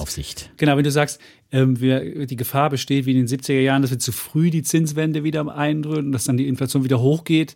Wenn er das sagen würde, das wäre ja eher was Bärisches, da würdest du sagen, oh, da, Ja. und wenn, er- wenn er aber sagen würde, hey, wir kriegen eine ganz sanfte Landung hin, bleibt mal lässig, macht mal Suche, dann Ja, aber das würde er jetzt sagen. Äh, Und er wird sagen, wir, wir versuchen, der wird jetzt nicht plötzlich total die, die Ich sehe schon, wir werden hier so Forex, so. Forex-Wetten Wetten machen. Vor dem, vor 16 Uhr am Freitag können wir dann die, die Rede kommt, glaube ich, 15.30 Uhr wird die Rede schon veröffentlicht und 16 Uhr hält sie dann. Also können wir dann 15.30 Uhr unsere Forex-Wetten. Ihr Einsatz bitte, Herr Defner. Gut, dann, Genau. Und dann einmal schwarz und einmal rot, ja. genau. Die sicherste Wette. Die sicherste In Wette. eine Richtung muss es ja gehen. Oder immer verdoppeln. Du musst dann halt bei Ja. jeder, bei jeder Jackson Hole Konferenz verdoppelst du, aber hast nur einmal im Jahr dann die Brauchst einen Chance. guten Dispo-Kredit, ja, damit ja nicht das Pulver Ah. ausgeht, ja. Bei der ständigen Verdopplung. Ah. Ja, das war meine Monopoly-Strategie, ja. Wo ich, äh, Ich, ey, das das habe ich ja ganz vergessen zu sagen bei deiner Hochzeit, was der Defner für eine coole, nette Familie hat. Alle ganz unterschiedliche Menschen, aber alle, also du konntest mit jedem, konntest du dich stundenlang unterhalten. Also ich fand auch Ach, Ruby schön. war wunderbar, also das ist ja einer unserer. Ja, Hubi, äh, Also Hubi wirklich- unser treuer Hörer, Ja. den hab, hab, äh, der Shoutout muss ja noch sein, weil ich habe das letzte Mal von, vom letzten Gast gesprochen und es war Hubi, ja, Okay. Der Humanmediziner, ja, Genau. Dr. Gar inzwischen, ja, und äh, zwei kleine Kinder trotzdem bis zum äh, Morgengrauen mitgefeiert, ja, das ist Respekt, das sind Mhm. Ja, Hubi war nach, aber auch, auch andere, aber auch andere, auch deine andere Familie, also weiß ich nicht, dein, dein, ja nicht dein Bruder, sehr der, dein Bruder, der irgendwie ganz total sprechen, nettes ja? Projekt hat und Menschen hilft, da auf dem, bei euch auf dem ehemaligen Bauernhof. Und deine Familie, dein, dein Papa, deine Mama, es war wirklich, die Defner-Familie, die hat man, das heißt, wenn man den Defner jetzt doof findet, dann hat man wenigstens die Defner-Familie. Nein, ich finde ja, du heiratest ja auch eine Familie, wenn du heiratest. Und ich fand, diese Familie war so nett. Und äh, das war wirklich, das fand ich wirklich, da- hätte ich mir gar nicht vorstellen. Du hast ja so ein bisschen immer erzählt, ich fahre da hin und wir treffen uns alle. Und, und meine Schwester habe ich über den Tisch gezogen und mit der habe ich das gebaut, da habe ich gespielt. Das hast du ja häufiger Nur bei. Monopoly, Bei Monopoly, ja, ich weiß, du bist ja nicht, sonst. ja. Äh, aber so eine nette Familie, das fand ich wirklich ähm, bemerkenswert. Auch schön. Wollt das ihr noch ist schön zu hören, Ja. ja. Ja, aber wie gesagt, zu viel Privates wollten wir ja. Nein, aber, aber ich werde das eine Familie nettes. aber das ist jetzt nicht so du privat. immer. Siehst du? Ja, ja, ja. So, dann kommen wir jetzt zu meinem Bullen. Das ist ja schon. Ja, ich bin ja schon. Dank dafür, das war ja. schon der, das war der Anlauf zum Bullen, die nette, die nette Defner Familie. Und Mhm. äh, mein Bulle ist. Wir erleben ja gerade in den, in den, in den DAX-Konzernen so ein Management-Shakeout. Alle Underperformer werden gerade so ein bisschen aussortiert. Wir hatten ja ähm, zu Wochenbeginn Kaspar Rohrstedt bei Adidas. Da war das Problem, dass man irgendwie sagte, wir haben leider noch keinen Nachfolger. Ich frage mich, du gehst hin und sagst so, ja, der Typ geht dann. Nachfolger haben wir noch nicht. Sie können sich bewerben. Äh, was? Also das war jetzt, der hat halt bei Adidas, Mensch, Chapitz, das wäre doch mal ein Job für dich. nee, das ist, Ja? es ist, ist wenn es ein sympathischer Typ, der Rohrstedt. Du bist ja noch sportlicher als der Rohrstedt. Der ist ja auch immer zur Arbeit gejoggt. Da Ja. kannst du dann hinjoggen. Ja? Ja, aber er hat halt eine wahnsinnige Underperformance hin und jetzt hat man halt gesagt so, ey, und dann dachte man sich so, hey, warum steigt denn die Aktie nicht gut? Weil es auch keinen Nachfolger gibt. Es gab ja vorher schon dieses überraschende Aus von VW-Chef Herbert Dies. Übrigens, ich habe mal geguckt, der war auch ein Bereits Underperformer. thematisiert hier im Podcast. Haben wir thematisiert, aber das war auch ein Underperformer. Also wir seitdem der nämlich am, im Amt war, hat die Aktie nur 6% gemacht und Mercedes, die Konkurrenz, ja, und seitdem kam die 24. Corona-Krise und ein Krieg Nee, in der nee, nee, Ukraine nee, nee, nee, aber du kannst, du musst ja mit. Mercedes Ja, ja. tracken. Aber stimmt. 24 Tesla, Prozent ne? Mercedes Gesagt. und Unsere 6 Wette läuft ja VW. mit Tesla gegen, ja. Ich weiß, da, da liege ich nicht, da liege ich nicht gut, besonders ja, gut, wobei wir haben jetzt, ja, wir haben jetzt Tesla, na, wer weiß. Auch nach dies läuft's noch nicht so richtig gut. Und, und außerdem haben wir diese. Woche haben wir Tesla Aktiensplit und den, wir werden nicht splitbereinigt wetten. ähm, war ein Scherz. Natürlich.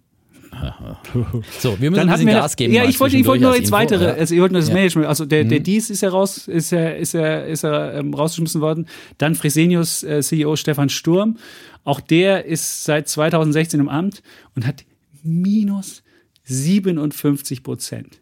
Seit 2016. Das ist minus 13 Prozent per annum für Fresenius. Und wenn du mal guckst, der DAX hat im gleichen Zeitraum jetzt auch nicht richtig geil performt. Das sind 36 Prozent, das sind 5,1 pro Jahr. Aber du siehst, es ist halt wahnsinnige Underperformance. Wenn man jetzt mal guckt, was ist das Muster daran? Klar, alle diese, diese Vorstände, die gerade gefeuert werden, haben eine Underperformance ähm, hinter sich. Was ist so die Probleme? Man kann ja einfach gucken, was sind so ähm, Probleme, die sie nicht, nicht hinbekommen haben. Naja, das eine ist, dass sie viele waren zu, würde ich sagen, unmutig und haben einfach ähm, nicht kreativ was nach vorn gebracht, sondern haben eher Kosten gesenkt, eher so, so Verwaltungsjobs gemacht und weder, also nicht, nichts gesagt, hey, wir investieren hier mal kräftig und sparen da was ein und so, sondern haben eher so gesagt, ja, wir gucken mal. Das war ein Problem. Das äh, beispielsweise ist auch bei Henkel, ich würde sogar sagen, der Henkel-Chef Carsten Knobel, der ist seitdem er im Amt ist, hat er minus 15,9 und der DAX ist seitdem unverändert. Da könnte ich mir vorstellen, das wäre auch so ein Kandidat, der demnächst gehen würde. Also wer jetzt auf so einen Kandidaten ähm, Sachen setzen will, kann sich mal Henkel angucken. Die zweite, das zweite, Also auch die Henkel, also die, die Rohrstedt-Nachfolgewette muss auch nicht klappen. das ist das Problem. Das wäre auch eine, eine äh, These quasi, ja? Danke. Das ist, hast natürlich recht, das ist Falls du natürlich. jetzt die Adidas-Wette anbieten Ja, willst, ne? weil äh, war ja vorher bei Henkel, ne? Dann haben wir das zweite Problem, das sieht man bei Sturm. Sturm war ja einer, der bei Fresenius, der wollte ja diese Fresenius Medical Care, diese Dialysesparte, ums Verrecken nicht irgendwie abspalten oder ausgliedern und sonst wie. es ist auch ein Problem, dass Fokussierung jetzt angesagt ist. Und meine, wenn ich jetzt. Der Begriff ist jetzt natürlich in dem Zusammenhang äh, ungünstig gewählt, weil das natürlich, äh, genau, FMC natürlich auch besondere Probleme hat momentan. Ja, gut, aber trotzdem, aber, aber das war immer schon die Idee. Ja, Übersterblichkeit von Dialyse. da hast du recht, aber das war immer schon die Frage, wann gliedere ich das aus und warum muss das über die Bilanz noch mitlaufen und so weiter. Und das hat er halt nie gemacht. Und ich meine, ähm, ein unfokussiertes Unternehmen, was breit aufgestellt ist, es mag vielleicht für Anleihehalter des Unternehmens gut sein, aber es ist für Aktionäre definitiv nicht gut. Aktionäre wollen lieber selbst streuen und wollen nicht das Unternehmen für einen streuen, weil wenn das Unternehmen streut, dann läuft mir die Sparte gut und du. Man sieht es ja bei Siemens, war das ja früher so, war immer irgendeine, die nicht lief. Dann war der Laden filetiert in Health Years, in Energy. Die schlechten hat man dann auch gesehen, das war Energy. Die gute war Health Years und, und, und halt Siemens äh, die, die Restsparte. Und man hat gesehen, das hat halt super Okay. funktioniert. Und deswegen würde ich einfach Du musst ein sagen, bisschen Gas geben. das ist, das ist eine, eine, das ist, das 18 ist das, das zweite, ja? das ist der Ja. zweite Fehler. Und ähm, wenn man jetzt mal guckt, wer könnte als nächstes ähm, noch Pro- Probleme haben, als, als Vorstand habe ich schon eingenannt, äh, Henkel wäre ein Fall und SAP, Christian Klein. Der ist seit Oktober 2019 ist er bei SAP. Erst war er mit Jennifer Morgan zusammen und da hat er eine Performance von minus 12,2 gemacht und der DAX im gleichen Zeitraum plus 7,8. Und seitdem er allein CEO ist, hat er minus 11,7 gemacht und der DAX plus 29. Da sieht man, ah, das, da ist die Geduld wahrscheinlich auch bald am Ende. Was ich mir auch vorstellen könnte, Covestro, den interviewst du ja immer regelmäßig. Das ist auch eine Nur den der. Finanzvorstand, äh, ehrlich gesagt. Äh, Aber der, Vorstand, der aber Covestro Vorstandsvorsitzende, den könnte ich Ja. mir vorstellen, der hat, das ist nämlich auch ein Problem, wenn du irgendwie die Glaubwürdigkeit verlierst, weil du immer wieder Margen senken musst, wo du immer Ausreden finden musst. Das ist, das ist Covestro. Und was ich auch noch mir vorstellen könnte, ja, aber dass Bayer. die Chemie in dem Umfeld von steigenden, äh, von, Ja, von steigenden. Äh, aber die jetzt, haben auch äh, vorher schon, bevor überhaupt Corona war, bevor, also die haben ein paar Mal enttäuscht, ein paar Mal die Prognosen anpassen müssen und das hat nie funktioniert. Und irgendwann sagen sie, hey, jetzt haben wir es aber geschafft. Und dann kam die nächste Krise und wieder und wieder und dann denkst du, nee, das ist es nicht. Und was ich mir auch noch vorstellen könnte, Bayer ist zwar dieses Jahr gut gelaufen, aber auch da ist ja dieses Problem mit Monsanto nicht vom Hof und auch da könnte man sich vorstellen, dass da mal ein Managementwechsel stattfindet. Und deswegen würde ich sagen, der DAX ist ja ein Underperformer und das liegt auch mit an Managementfehlern und deswegen ist es mein Bulle der Woche, dass, es, dass die Underperformer jetzt mal ausgesiebt werden und vielleicht dann neue kommen, wobei, du hast ja schon gesagt, bei Henkel war es nicht unbedingt ein Gewinn, aber dass dann neue kommen, die es dann noch viel geiler machen und dann vielleicht der DAX auch mal ein Outperformer wird. Sehr gut. Und dann mache ich noch ganz schnell meinen Bären der Woche, äh, damit wir hier, wie gesagt, äh, zügig voranschreiten. Ähm, und unser Thema, das natürlich auch schon öfters diskutiert wurde, deswegen müssen wir es auch nicht zu ausführlich machen.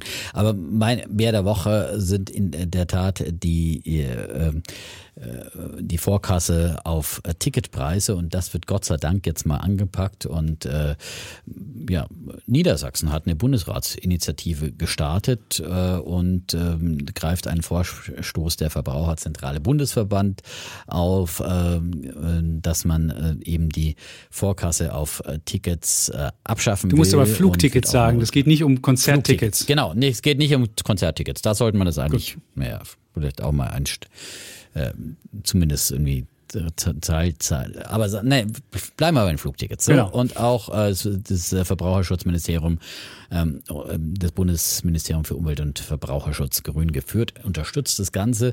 Äh, und ich bin auch der Meinung, dass man einfach diese Art zinslose Kredite äh, für, für Fluggesellschaften ähm, abschaffen sollte. Ähm, denn ähm, zu oft muss man ja seinem Geld hinterherrennen, wenn äh, Flüge abgesagt werden, wenn, wie im Fall von Air Berlin, gar eine äh, Airline pleite geht, äh, wenn äh, Flüge kurzfristig gestrichen werden, verschoben werden und so weiter und so fort. Und es kann nicht am, am, am Fluggast äh, dann ständig hängen bleiben, dass er seinem Geld hinterherrennt. Man hat ja in der Corona-Pandemie dann auch wieder gesehen, dass es dann wirklich auch lange gedauert hat, sich die Lufthansa sehr, sehr lange Zeit gelassen hat äh, mit, mit der Erstattung von wegen die vorgeschriebenen sieben Tage, die dann da eingehalten werden. Und ähm, ich finde äh, dieses System, dass man dann sagt, ja, man zahlt erst beim Check-in, auch überbuchte Flüge sind ja auch wieder immer wieder ein Problem, dass man dann wirklich alles voraus bezahlt hat und dann noch nicht mehr unbedingt hundertprozentig dann Anspruch hat, äh, da auch tatsächlich mitfliegen zu können. Ähm, äh, von daher finde ich äh, das Prinzip äh, gut und ich finde, man sollte äh, das wirklich abschaffen. Und natürlich jammern die Airlines und sagen, oh, da können wir unsere Flugzeuge nicht mehr optimal auslasten und es kommt dann wieder dem Klima zu lasten und so weiter und so fort. Aber ich finde, äh, da gibt es auch andere Methoden, äh, äh, da, da verlässlich zu planen. Oder vielleicht macht man eine Anzahlung oder was, aber den vollen Preis, das finde ich wirklich, finde ich wirklich too much im Voraus zu bezahlen. Coole. So, mein Bär der Woche für die Vorkasse ja. für Flugtickets. Die Vorkasse. Ja. Mein Gott, die Vorhölle. Gut, dann komme ich jetzt schnell zum Thema. Wir haben ja schon gesagt, es geht um ähm, Immobilienmarkt. Und was hat uns jetzt dazu gebracht, dass wir darüber diskutieren wollten? Es gab in der vergangenen Woche neue Zahlen. Da gibt es ja immer monatlich den Europäisch German House Price Index. Da gibt es äh, Neubauten, da gibt es Bestandsimmobilien. Das wird unterschieden. Und ich habe mir mal den äh, Bestandsimmobilienindex äh, angeguckt, weil Neubauten sind immer verzerrt, weil die Preise steigen und so weiter. Und der ist gesunken im Juli um 1,94 Prozent. Also allein in einem Monat 1,94 Prozent. Und das war der schärfste Einbruch seit September 2012, also fast eine Dekade. Und dann habe ich mich natürlich gefragt, was steckt denn dahinter? Und klar, die, die Sachen haben wir ja schon alle genannt. Das sind natürlich die steigenden Zinsen, die den, den Immobilienkauf verteuern. Dann ist es aber auch, was glaube ich viel schwerer wiegt, ist die hohe Inflation und den Wohlstandsverlust, den viele jetzt mitmachen. Wir haben ja vorhin auch lange darüber diskutiert, oh, wir kriegen hier eine Nullrunde und haben einen Wohlstandsverlust von, von 8 Prozent. Das mag jetzt vielleicht noch jammern auf relativ hohem Niveau sein, was wir hier haben, aber für viele Leute ist es existenziell, dass sie einfach nicht mehr in der Lage sind, sich eine Immobilie ähm, leisten zu können. Und ich würde mal sagen, das ist so ein, so ein Crash beim, ähm, beim Erschwinglichkeitsindex. Und dann gibt's ja vom, vom IVD, das ist der Immobilienverband, gibt es einen Erschwinglichkeitsindex. Das Problem dieses Index ist, dass der leider nur bis zum vierten Quartal 2021 ist, also diesen ganzen Anstieg bei den Immobilienzinsen ist noch gar nicht richtig drin. Aber auch an diesem Index sieht man schon, dass die Erschwinglichkeit wahnsinnig zurückgegangen ist. Klar gab es auch Studien, da haben wir geguckt, ja, wenn man es vergleicht mit den 70er Jahren oder mit den 50er Jahren, haben die Leute viel weniger verdient. Da war die Erschwinglichkeit noch geringer, klar. Aber wenn man jetzt einfach mal guckt, mal die jüngere Geschichte, da ist dieser Erschwinglichkeitsindex und gerade wenn man in großen Städten guckt, ist so niedrig wie seit, äh, seit 2005 nicht mehr. Und da sieht man halt, dass immer weniger Leute es leisten können. Und wenn sich immer weniger Leute das leisten können, wenn sie das, das Gefühl haben, dass sie immer ärmer werden und sich diese Last nicht noch aufbürden wollen. Und dann kam dazu sogar noch, dass die Banken jetzt immer strenger sind. Man darf nicht vergessen, die müssen demnächst ja sogar noch eine höhere eine höhere Marge zurücklegen. Ähm, das hat ja die BaFin beauftragt ab Februar kommenden Jahres und die Banken fangen jetzt schon an, 100 Prozent Finanzierung nicht mehr zu akzeptieren und, und ganz viele ähm, äh, Menschen nicht mehr zu akzeptieren als äh, Kreditgeber und nur noch zu wahnsinnig hohen Konditionen. Dann wird die Erschwinglichkeit noch niedriger. Und deswegen glaube ich, dass wir jetzt in diesem Jahr mal vielleicht das erste Jahr sehen, wo die Immobilienpreise wirklich mal sinken und man hat es ja gedacht, in Corona, dass, äh, dass es mal ein Jahr ist, es ging aber schnell wieder vorbei und dann hat man festgestellt, oh, wir brauchen viel mehr Platz und dann war ganz viel Geld wieder da und staatliche Subventionen, die Zinsen gingen wieder runter und deswegen ist es da nicht passiert. Und ich könnte mir vorstellen, dass aber jetzt in diesem Umfeld, wo man auch Angst hat, wenn ich eine Immobilie kaufe, wie energieintensiv äh, ist die denn? Habe ich dann irgendwie so ein Haus, wo ich noch wahnsinnig was dämmen muss? Sind die Gaspreise wahnsinnig? Alles diese Faktoren, wo man früher gesagt hat, man hat früher wahrscheinlich nie auf eine Energieeffizienz geguckt, außer weil man eine höhere Steuern zahlen muss oder irgendwelche Auflagen bekommt. Aber jetzt guckt man da drauf, weil ähm, das ja ein wahnsinniger Kostenfaktor ist. Und jeder, der, der Gasrechnung bekommen hat, wird das sehen und wird sich sagen, öh, habe ich denn eine Immobilie, die das macht oder jenes macht? Was hatten die für eine Heizung und so weiter? Und das wird zusätzlich noch bremsen. Und deswegen glaube ich, dass dies Jahr das erste Jahr sein wird, wo ähm, wir mal ein, ähm, nicht nur ein reales Minus haben. Da haben wir ja drauf gewettet sogar auf ein reales Minus. Das wird, werde ich vielleicht mal gewinnen, also dass sie nicht stärker als 8% steigt wie die Inflation, sondern ich kann mir sogar vorstellen, dass es ein nominales Minus gibt, da müsste dann natürlich noch weiter jetzt in den kommenden Monaten fallen, weil wir ja schon im ersten Halbjahr hatten wir noch relative Steigerungen. Vom Jahresbeginn an, glaubst du? Ja, ich glaube das schon. Wir können auch ein bisschen. Du kannst auch jetzt vom Halbjahr wegen mir wetten. Okay, dann wette ich vom Halbjahr, da hast du recht. Immer vom ja, Halbjahr, das ist, das ist Also ich will es ja nicht zu schwer machen, Gut. ja, weil sonst haben wir schon äh, fürs ganze Jahr haben wir dann die ähm, so, wenn du jetzt glaubst, das wird jetzt weiter in die, in in die in diese Abwärtstrend anhalten, ja. auch im nächsten ich Halbjahr. Schon, ich würde mal sagen, ab quasi im zweiten Halbjahr, ja. Genau. Ähm, verglichen zum 30. Juni ja. quasi. Ne? Oh, so, äh, Gut. Soll ja auch nichts. Du willst so, mich ins ähm, Verderben, das ist sehr freundlich von dir. Der ist wieder der ich nette will ins Verderben stürzen, genau. Das ist der, ja, der nicht, bei, dass du dich hier wieder um Kopf und Kragen ja, bist. Ja, und ich genau. da hier irgendwie Seminare machen muss mit Forex. Tausende Euro, kommen genau, Sie zu mir. Nein, genau. Genau. Ja, ja. ich, der Nobelpreisträger, Aha. ge, gekürte. Appro- ja, approved, ja. genau. Na, approved by a Nobelprize. Genau, So, my, my seminar, my friend. ja, Gut. Also, ja. ja, also ich, ich bin nach wie vor ähm, also all diese Probleme sind da, die Zinsen steigen, haben viele, viele Bauprojekte äh, zum Scheitern gebracht und äh, deswegen ist, ist wirklich, äh, ich glaube, wir sehen wirklich, der Bauboom, der bricht wirklich ein. Ja, das muss man ganz real sehen und es wird eine wahnsinnig ernüchternde Wohnungsbaubilanz geben in äh, diesem Jahr. Äh, Im letzten Jahr gab es 293.000 fertiggestellte Wohnungen und ähm, äh, Experten hier äh, Hauptverband äh, der deutschen Bauindustrie, die rechnen damit, dass es dieses Jahr nicht recht viel mehr werden würden und dass dieses Ziel von 400.000, das die Bundesregierung ausgegeben hat, meilenweit verfehlt werden wird. Und die sprechen sogar von einem äh, Bauboom und äh, die Branche sagt, das ist keine Delle beim Neubau, das ist eine Vollbremsung einer ganzen Branche. Also vielleicht wird es demnächst auch wieder mal leichter, das ist dann der positive Nebeneffekt, dann auch mal wieder einen Handwerker zu bekommen, der dann auch mal gern vorbeikommt, um einfach im Bad zu fließen oder was auch immer. Und ich sage, nee, dafür äh, komme ich doch nicht vorbei. Lohnt, lohnt sich ja nicht. Hier haben wir nur Großbaustellen. So, das könnte mal äh, dafür eine gewisse Entspannung sorgen am Handwerkermarkt. Aber ähm, weil eben viele Projekte auf Eis gelegt werden, eben wegen der Finanzierung und der explodierenden Baurohstoffkosten, was wir schon oft, äh, oft äh, thematisiert haben. Das heißt aber nicht, dass dann auf breiter Front äh, dann ähm, die, die die Preise, die Immobilienpreise äh, der noch real existierenden Immobilien dann äh, zu, zusammenbrechen. Äh, sicherlich werden, wenn dann nur noch Altbau, äh, gebrauchte Wohnungen verkauft werden, wird es da auch ein bisschen dann insgesamt günstiger, weil das ähm, ähm, die natürlich nicht so ganz so teuer sind wie, wie Neubau. Ähm, aber auf der anderen Seite sind das dann eben die gefragteren Objekte, muss man auch sagen, wenn, wenn auch gar nichts mehr gebaut wird. Denn grundsätzlich ist einfach die Nachfrage und ich glaube, das ist das alles entscheidende Kriterium für die Entwicklung von, von Immobilienmärkten. Ist, ist, gibt es eine Nachfrage nach Wohnraum, entweder zur Miete, Miete oder zur, zum, zum Eigennutzerwerb und, und die ist ja nach wie vor da. Zum Beispiel unter anderem äh, durch den Zuzug von äh, Flüchtenden aus der Ukraine. Ähm, die Deutsche Bank rechnet hier mit 1,6 Millionen Menschen im Jahr 2022 und 2023, ähm, die hier äh, ähm, zuziehen werden und, und, und erstmal bleiben werden.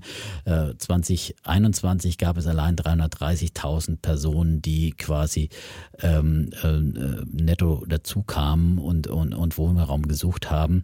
Und äh, deswegen spricht die Deutsche Bank äh, von einer Angebotsknappheit, die erst im Jahr 2025 auf dem Wohnungsmarkt äh, abgebaut werden äh, kann. Und sie haben diesen Zyklus nochmal erhöht. Bisher sind sie von 2023 ausgegangen, wo die Angebotsknappheit endet. Aber mit diesen neuen Faktoren haben sie quasi auch ihre Einschätzungen da nochmal überarbeitet. Und deswegen sagt zum Beispiel eben auch die Deutsche Bank, es ist, was wir jetzt sehen, ist eher eine Verschnaufpause als ein Ende des Preiszyklus. Ähm, also es wird nach diesem kurzen äh, Durchatmen nach unten dann wieder mit den Preisen nach oben gehen, bin ich absolut der Meinung.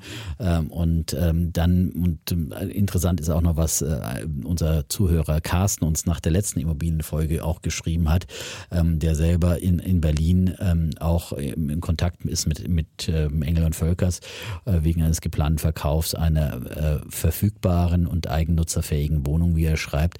Und das ist auch eine moderne Wohnung, die ähm, die äh, gut energetisch gut ist und so weiter. Und da sagt er, da gibt's, da spricht der Makler, das äh, sieht überhaupt keinerlei Nachfragerückgang äh, und äh, gibt immer noch große Interessentenlisten und Eigenkapitalzahler. Es gibt einfach viele Leute, die einfach auch Geld haben, die nicht unbedingt von Finanzierungen abhängig sind. Es ist viel vererbtes, geerbtes Geld da in Deutschland äh, und äh, der Faktor Inflation treibt auch immer mehr die Deutschen. Viele wollen nicht in den Aktienmarkt gehen, äh, sie suchen suchen irgendwie die, äh, das Betongold, das in Deutschland immer noch einen guten Ruf hat und äh, um sich vor Inflation zu schützen. Und deswegen sind natürlich auch steigende Zinsen immer noch real sehr negative Zinsen. Das muss man ja auch sehen. Und äh, zuletzt sind ja auch die Kreditzinsen wieder ein bisschen zurückgekommen. Äh, bei zehnjährigen Anleihen waren sie ja über drei Prozent gestiegen, sind jetzt ja auch wieder mehr in Richtung 2,6 Prozent sowas äh, etwas zurückgegangen. Und da glaube ich eher, dass jetzt auch kurzfristig dann wieder Leute nochmal die Chance nutzen, sagen, jetzt gibt es nochmal eine kleine ähm, einen kleinen Dämpfer hier bei den Finanzierungen und äh, wir, wir, wir packen es nochmal an, äh, suchen nach einem Objekt. Äh, es wird sich mehr die Spreu vom Weizen trennen, gerade in, ich glaube, früher hat man nie äh, einen Energieausweis verlangt, wenn man irgendwie ein Objekt gekauft hat. Das war Schnuppe. Aber heute, glaube ich, da wird extrem drauf geachtet, gut sanierte Neubauten und neuere Bauten oder, oder sanierte Altbauten, die werden natürlich einen ganz anderen Preis bekommen. Und das hat auch der, der Hörer festgestellt, dass es da ganz groß und das auf der anderen Seite natürlich äh, äh, schlecht äh, gedämmte Wohnungen, dass die natürlich dann eher äh, dann äh, Ladenhüter sind oder schwer loszukriegen sind und natürlich sich die Leute nicht mehr so um die Altbauwohnung prügeln mit den durchlässigen Fenstern und dergleichen. So, deswegen, ich glaube, ja. ähm, der Aufwärtstrend am Immobilienmarkt ist intakt und was wir jetzt diesen Preisrückgang ist nur eine kleine Delle. Und äh, deswegen glaube ich, dass wir im, im, zweiten Halbjahr auch wieder anziehende Preise sehen, wenn auch die, die Summe der eben verkauften Objekte da doch deutlich einbrechen wird und die vor allem die neu hergestellten Wohnungen.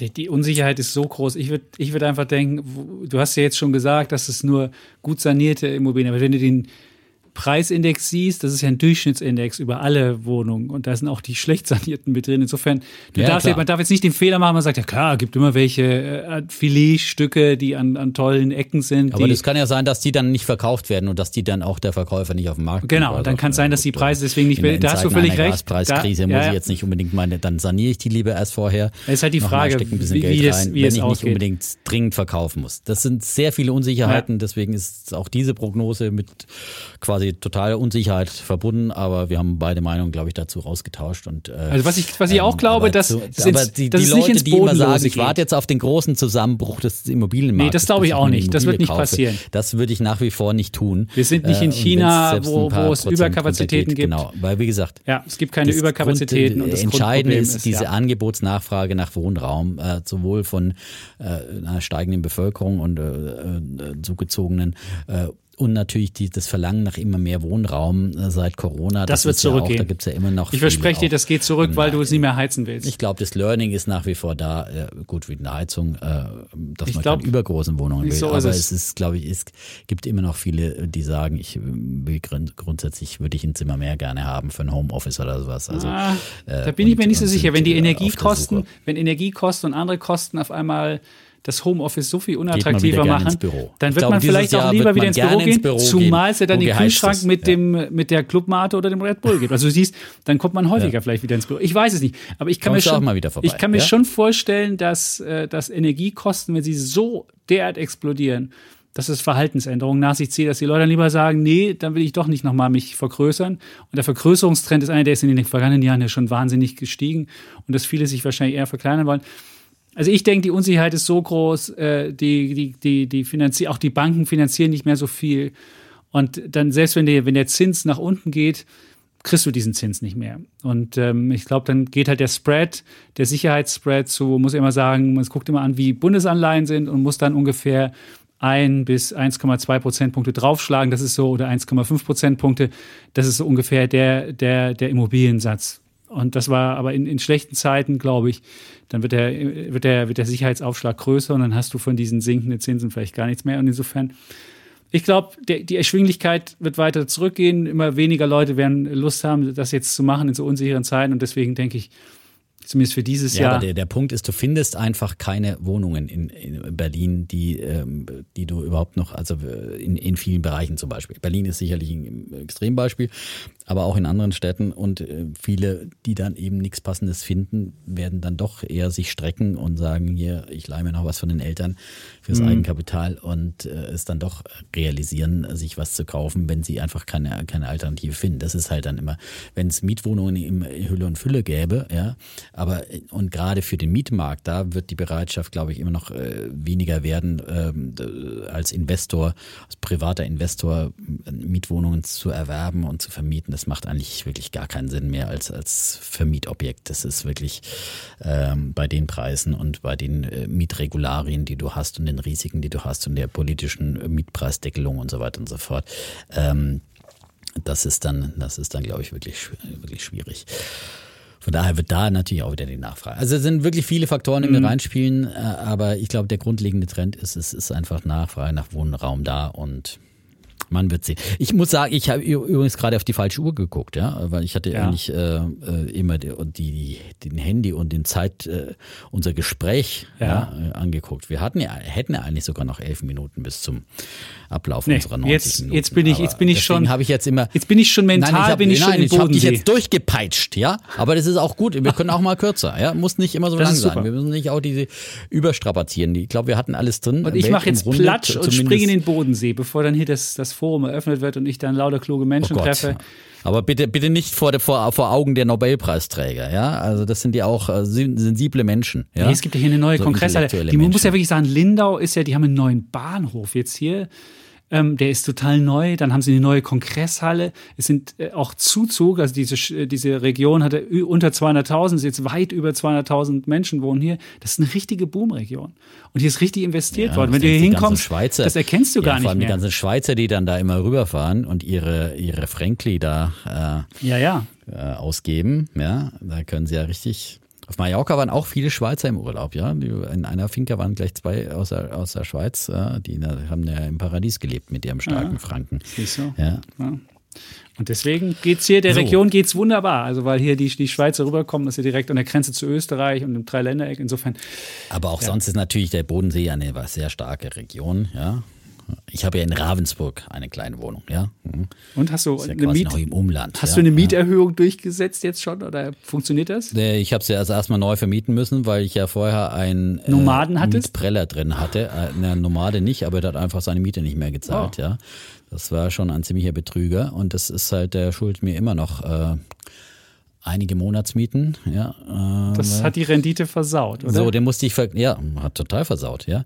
Schulden mir Monatsmieten, musste ich verklagen, äh, musste ja quasi auf Auszug verklagen, ja, auf, auf Räumung, ja. Äh, Wahnsinn, auch zwei Monatsmieten Anwaltskosten. Äh, ich glaube, zwei Monatsmieten ist er mir noch schuldig und hat gleich auch, das Beste war, hat dann auch noch den Duschkopf mitgenommen, ja. Also die Dusche, Duschkopf. Duscharmatur, ja. Also, Muss der Dämmer auf das den ist wirklich, Duschkopf verklagen. Ja, das so viel zum Thema, zum Thema. äh, Fremdvermiete rentables Immobilie, das kann's ja. nicht sein. Nee, das ist, äh, das Also wäre auch nicht ist mein wirklich, Modell. Das sind diese Risiken, dann braucht ihr wieder einen neuen Makler, ja, früher, äh, weil der war ja nicht lange drin. Also so das unheimlich. plötzlich hast du äh, ein, halbes Jahr äh, äh, Mieteinnahmen einfach so rausgehauen, ja. Also äh, und einen Extremverlust. Bis du das wieder reinholst, ja. Äh, so. Gut. Ja, Gut, das war jetzt, das, war eigentlich ein Plädoyer äh, für Fallende. Das war das, das war das, äh, des Immobilienbesitzers, Nein, es war ein, der fremdvermietet. Ich glaube, Fremdvermietung, das wäre überhaupt nicht meine Welt. Hättest, ich Und vor allem, ich würde nie mehr wieder, äh, das habe ich mir damals in jungen Jahren von einem äh, Ja. Vermittler, dem ich vertraut habe, aufschwatzen lassen, nie mehr wieder ein, ein, ein Objekt auch äh, außerhalb des eigenen Wohnorts oder wenigstens außerhalb der Reichweite äh, Mhm. dann äh, äh, mir, mir zulegen. Wenn dann in der eigenen Stadt, da kann man sich um all die Dinge selber kümmern, da kannst du selber vermieten und kannst selbst nach den Rechten sehen und so weiter und so fort. Äh, dann ist es viel, viel einfacher. So. Gibt's noch einen, gibt's noch einen Ja, Lifehack? Super. so einfach. Jetzt haben die Leute noch einen Lifehack. Also wenn Ja. ihr vermietet, nur am Wohnort. Sehr schön. Toll. Die glaub, kennt man ja auch besser, kennt man die Lagen besser und so weiter und so fort, kann besser einschätzen und äh, hat, hat viele Vorteile. sehr schön. So, Welt ist umrundet. Gut. Der Bodensee auch Welt jetzt umrundet. gleich. Und dann springe ich mit dieser Der Badehose. Bodensee gleich mal durchschwommen. Ja, genau, der wird gleich der- durchschwommen. Ich werde die Wassertemperatur nehmen und werde gleich noch ein Bild von meinem, von meinem wunderbaren Podcast-Studio hier machen, das ich ja auch bei Alles Erwachsenen habe hier. Ist ein tolles. Wir freuen uns auf viele schöne Fotos. Ja. Wird's geben, wird's geben. Mit, mit Nobelpreisträgern Schöne auch. Grüße an die Nobelpreisträger und an die Kollegin Ettel. Und ähm, Ich, ja. Wir haben's, ne? Werd mal nach, werd mal nach, nach Bildungsrenditen fragen, damit du dann nächste Woche mal Christ mal zu hören bekommst, was ein Studium wert ist. So. Das werde ich den Engrist mal fragen, was die Bildungsrendite von einem Studium was die so verdienen. Was Nicht, so was der verdient. Nee, das will ich ja nicht wissen. Studium ist ja kein Garant für, eine, äh, für, für einen Nobelpreis. Ne? Das stimmt. So. Mhm. Gut. Prima. Also, Nee, das wollte ich jetzt auch nicht nennen, aber insgesamt kann man ja sagen, Studium bringt x äh, Prozent äh, Bildungsrendite. im Schnitt. Im Schnitt, ja. Ja. Vielleicht gibt es ja, ja neue Wenn's Studien. Ähm, Wenn es kein Soziologiestudium ist. Ja? gut. So, jetzt wollen wir niemanden Gut. hier irgendwie jetzt vor den fürs Knie Nein, Schienbein um Gottes hauen. Dann nicht, haben dass wieder jemand sich ja. diskriminiert fühlt. Nein, nein. Es gibt auch, man kann auch, ich, ich finde immer, man, äh, dass, man soll das tun, die das Studium und den Beruf wählen, die man wirklich liebt und dann wird man den, dann wird man gut werden und erfolgreich werden Siehst und äh, egal was man studiert. Und ich habe ich hab, So, ich hab nämlich an der ich. Ostsee einen, einen Hörer getroffen, der war Außenhandelskaufmann und hat dann sein, sein Heil gefunden in der, als Sozialpädagoge und hat, es im, hat in, im, im Zivildienst festgestellt, wie, wie äh, schön das ist, wenn Ja. man mit Menschen arbeitet Deswegen- und wie befriedigend das ist und was es für ein tolles Gefühl ist. Absolut. Und er hat jetzt, hat jetzt einen sozialen Beruf und ist damit glücklich. Ja. Und ich sage, das ist doch wunderbar. Und deswegen. Und deswegen auch Ja. immer mein Plädoyer, wir sollten unbedingt wieder ein, äh, ein äh, verpflichtendes äh, Ja. Jahr der Dienstleistung, So. Wehrdienst oder Sozialdienst einführen. Allein der Orientierung Weil ich weiß wegen. auch noch aus meiner Zivildienstzeit, wie viele Menschen da auf den Geschmack kamen, irgendwie einen sozialen Beruf Mhm. auszuüben und wie man merkt, Altenpflege ist nicht nur Arsch abwischen, es hat auch viel, ganz viel Erfüllendes und so weiter und so fort.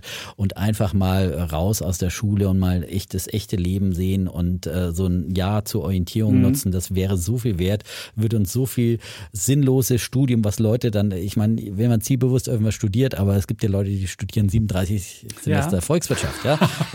ja. Was man da volkswirtschaftlich einsparen könnte an ja, Kosten, ja. Äh, wenn man zielorientiert dann sich für was entscheidet, weil man vorher mal so ein Orientierungsjahr hatte und anderen Menschen dabei hilft oder mal Wehrdienst leistet, was auch immer man macht in dieser Zeit. Aber ich und für Jungs wie Mädels, das fände ich. Für beide Geschlechter, ganz genau, verlorenes ja. Jahr. Das wäre kein verlorenes Jahr. ne? So, haben wir das auch noch? Haben wir das auch äh, noch? mit Haben wir auch noch ein sozialpolitisches Und, äh, Thema angerissen? Ich glaube, da wirst du, wirst du bei all denen, die jetzt irgendwie in der Schulzeit zu Hause sitzen müssten wegen Corona, sagen, ich musste schon während Corona verzichten. Hm. Und ich bin ja, weil du gerade meine Familie angesprochen hast, meine, machen? Meine Geschwister sind ja alle drei, sind die, haben die ja soziale Berufe ergriffen und ich trotz Zivildienst, äh, will nicht sagen asozial, aber so ein bisschen mehr wirtschaftsorientiert. Also das ist auch alles möglich. Aber die so. machen alle glücklichen Eindruck, das kann ich jetzt von außen sagen. Ja. Auch die, die, äh, die, die Familie mit den, mit den sozialen Berufen. Also wirklich, das kann total. Natürlich. Es ist, Hallo. äh, das ist total. Das ist etwas, ich meine, du hast immer mit Menschen zu tun und äh, kannst Menschen glücklich machen und es ist ein sehr, sehr erfüllender Beruf oder sind erfüllende Berufe. Ja, und das ist etwas ganz Großartiges und das ist eigentlich das. Kann aber, auch, kann aber auch nervig sein, wenn du eine Runde machen musst und du weißt, du hast irgendwie jetzt, du musst jetzt 20 Patienten abklappern, hast nicht mal Zeit, guten Tag zu sagen, sondern einfach so, zack, Arm her, Blut abnehmen, Blutdruck messen, äh, äh, Dings. Also es ist, es ist nicht nur doll. Also jetzt wollen wir nichts idealisieren, was in Nein, der nein, Wirklichkeit nein, möglicherweise nicht immer so ist, aber es kann natürlich ein sehr genau. erfüllender Beruf sein. Also, So. Dann, Dann sagen wir finally ja. Tschüss und ciao. Bleiben Bulle und Bär, Defner und Chapitz.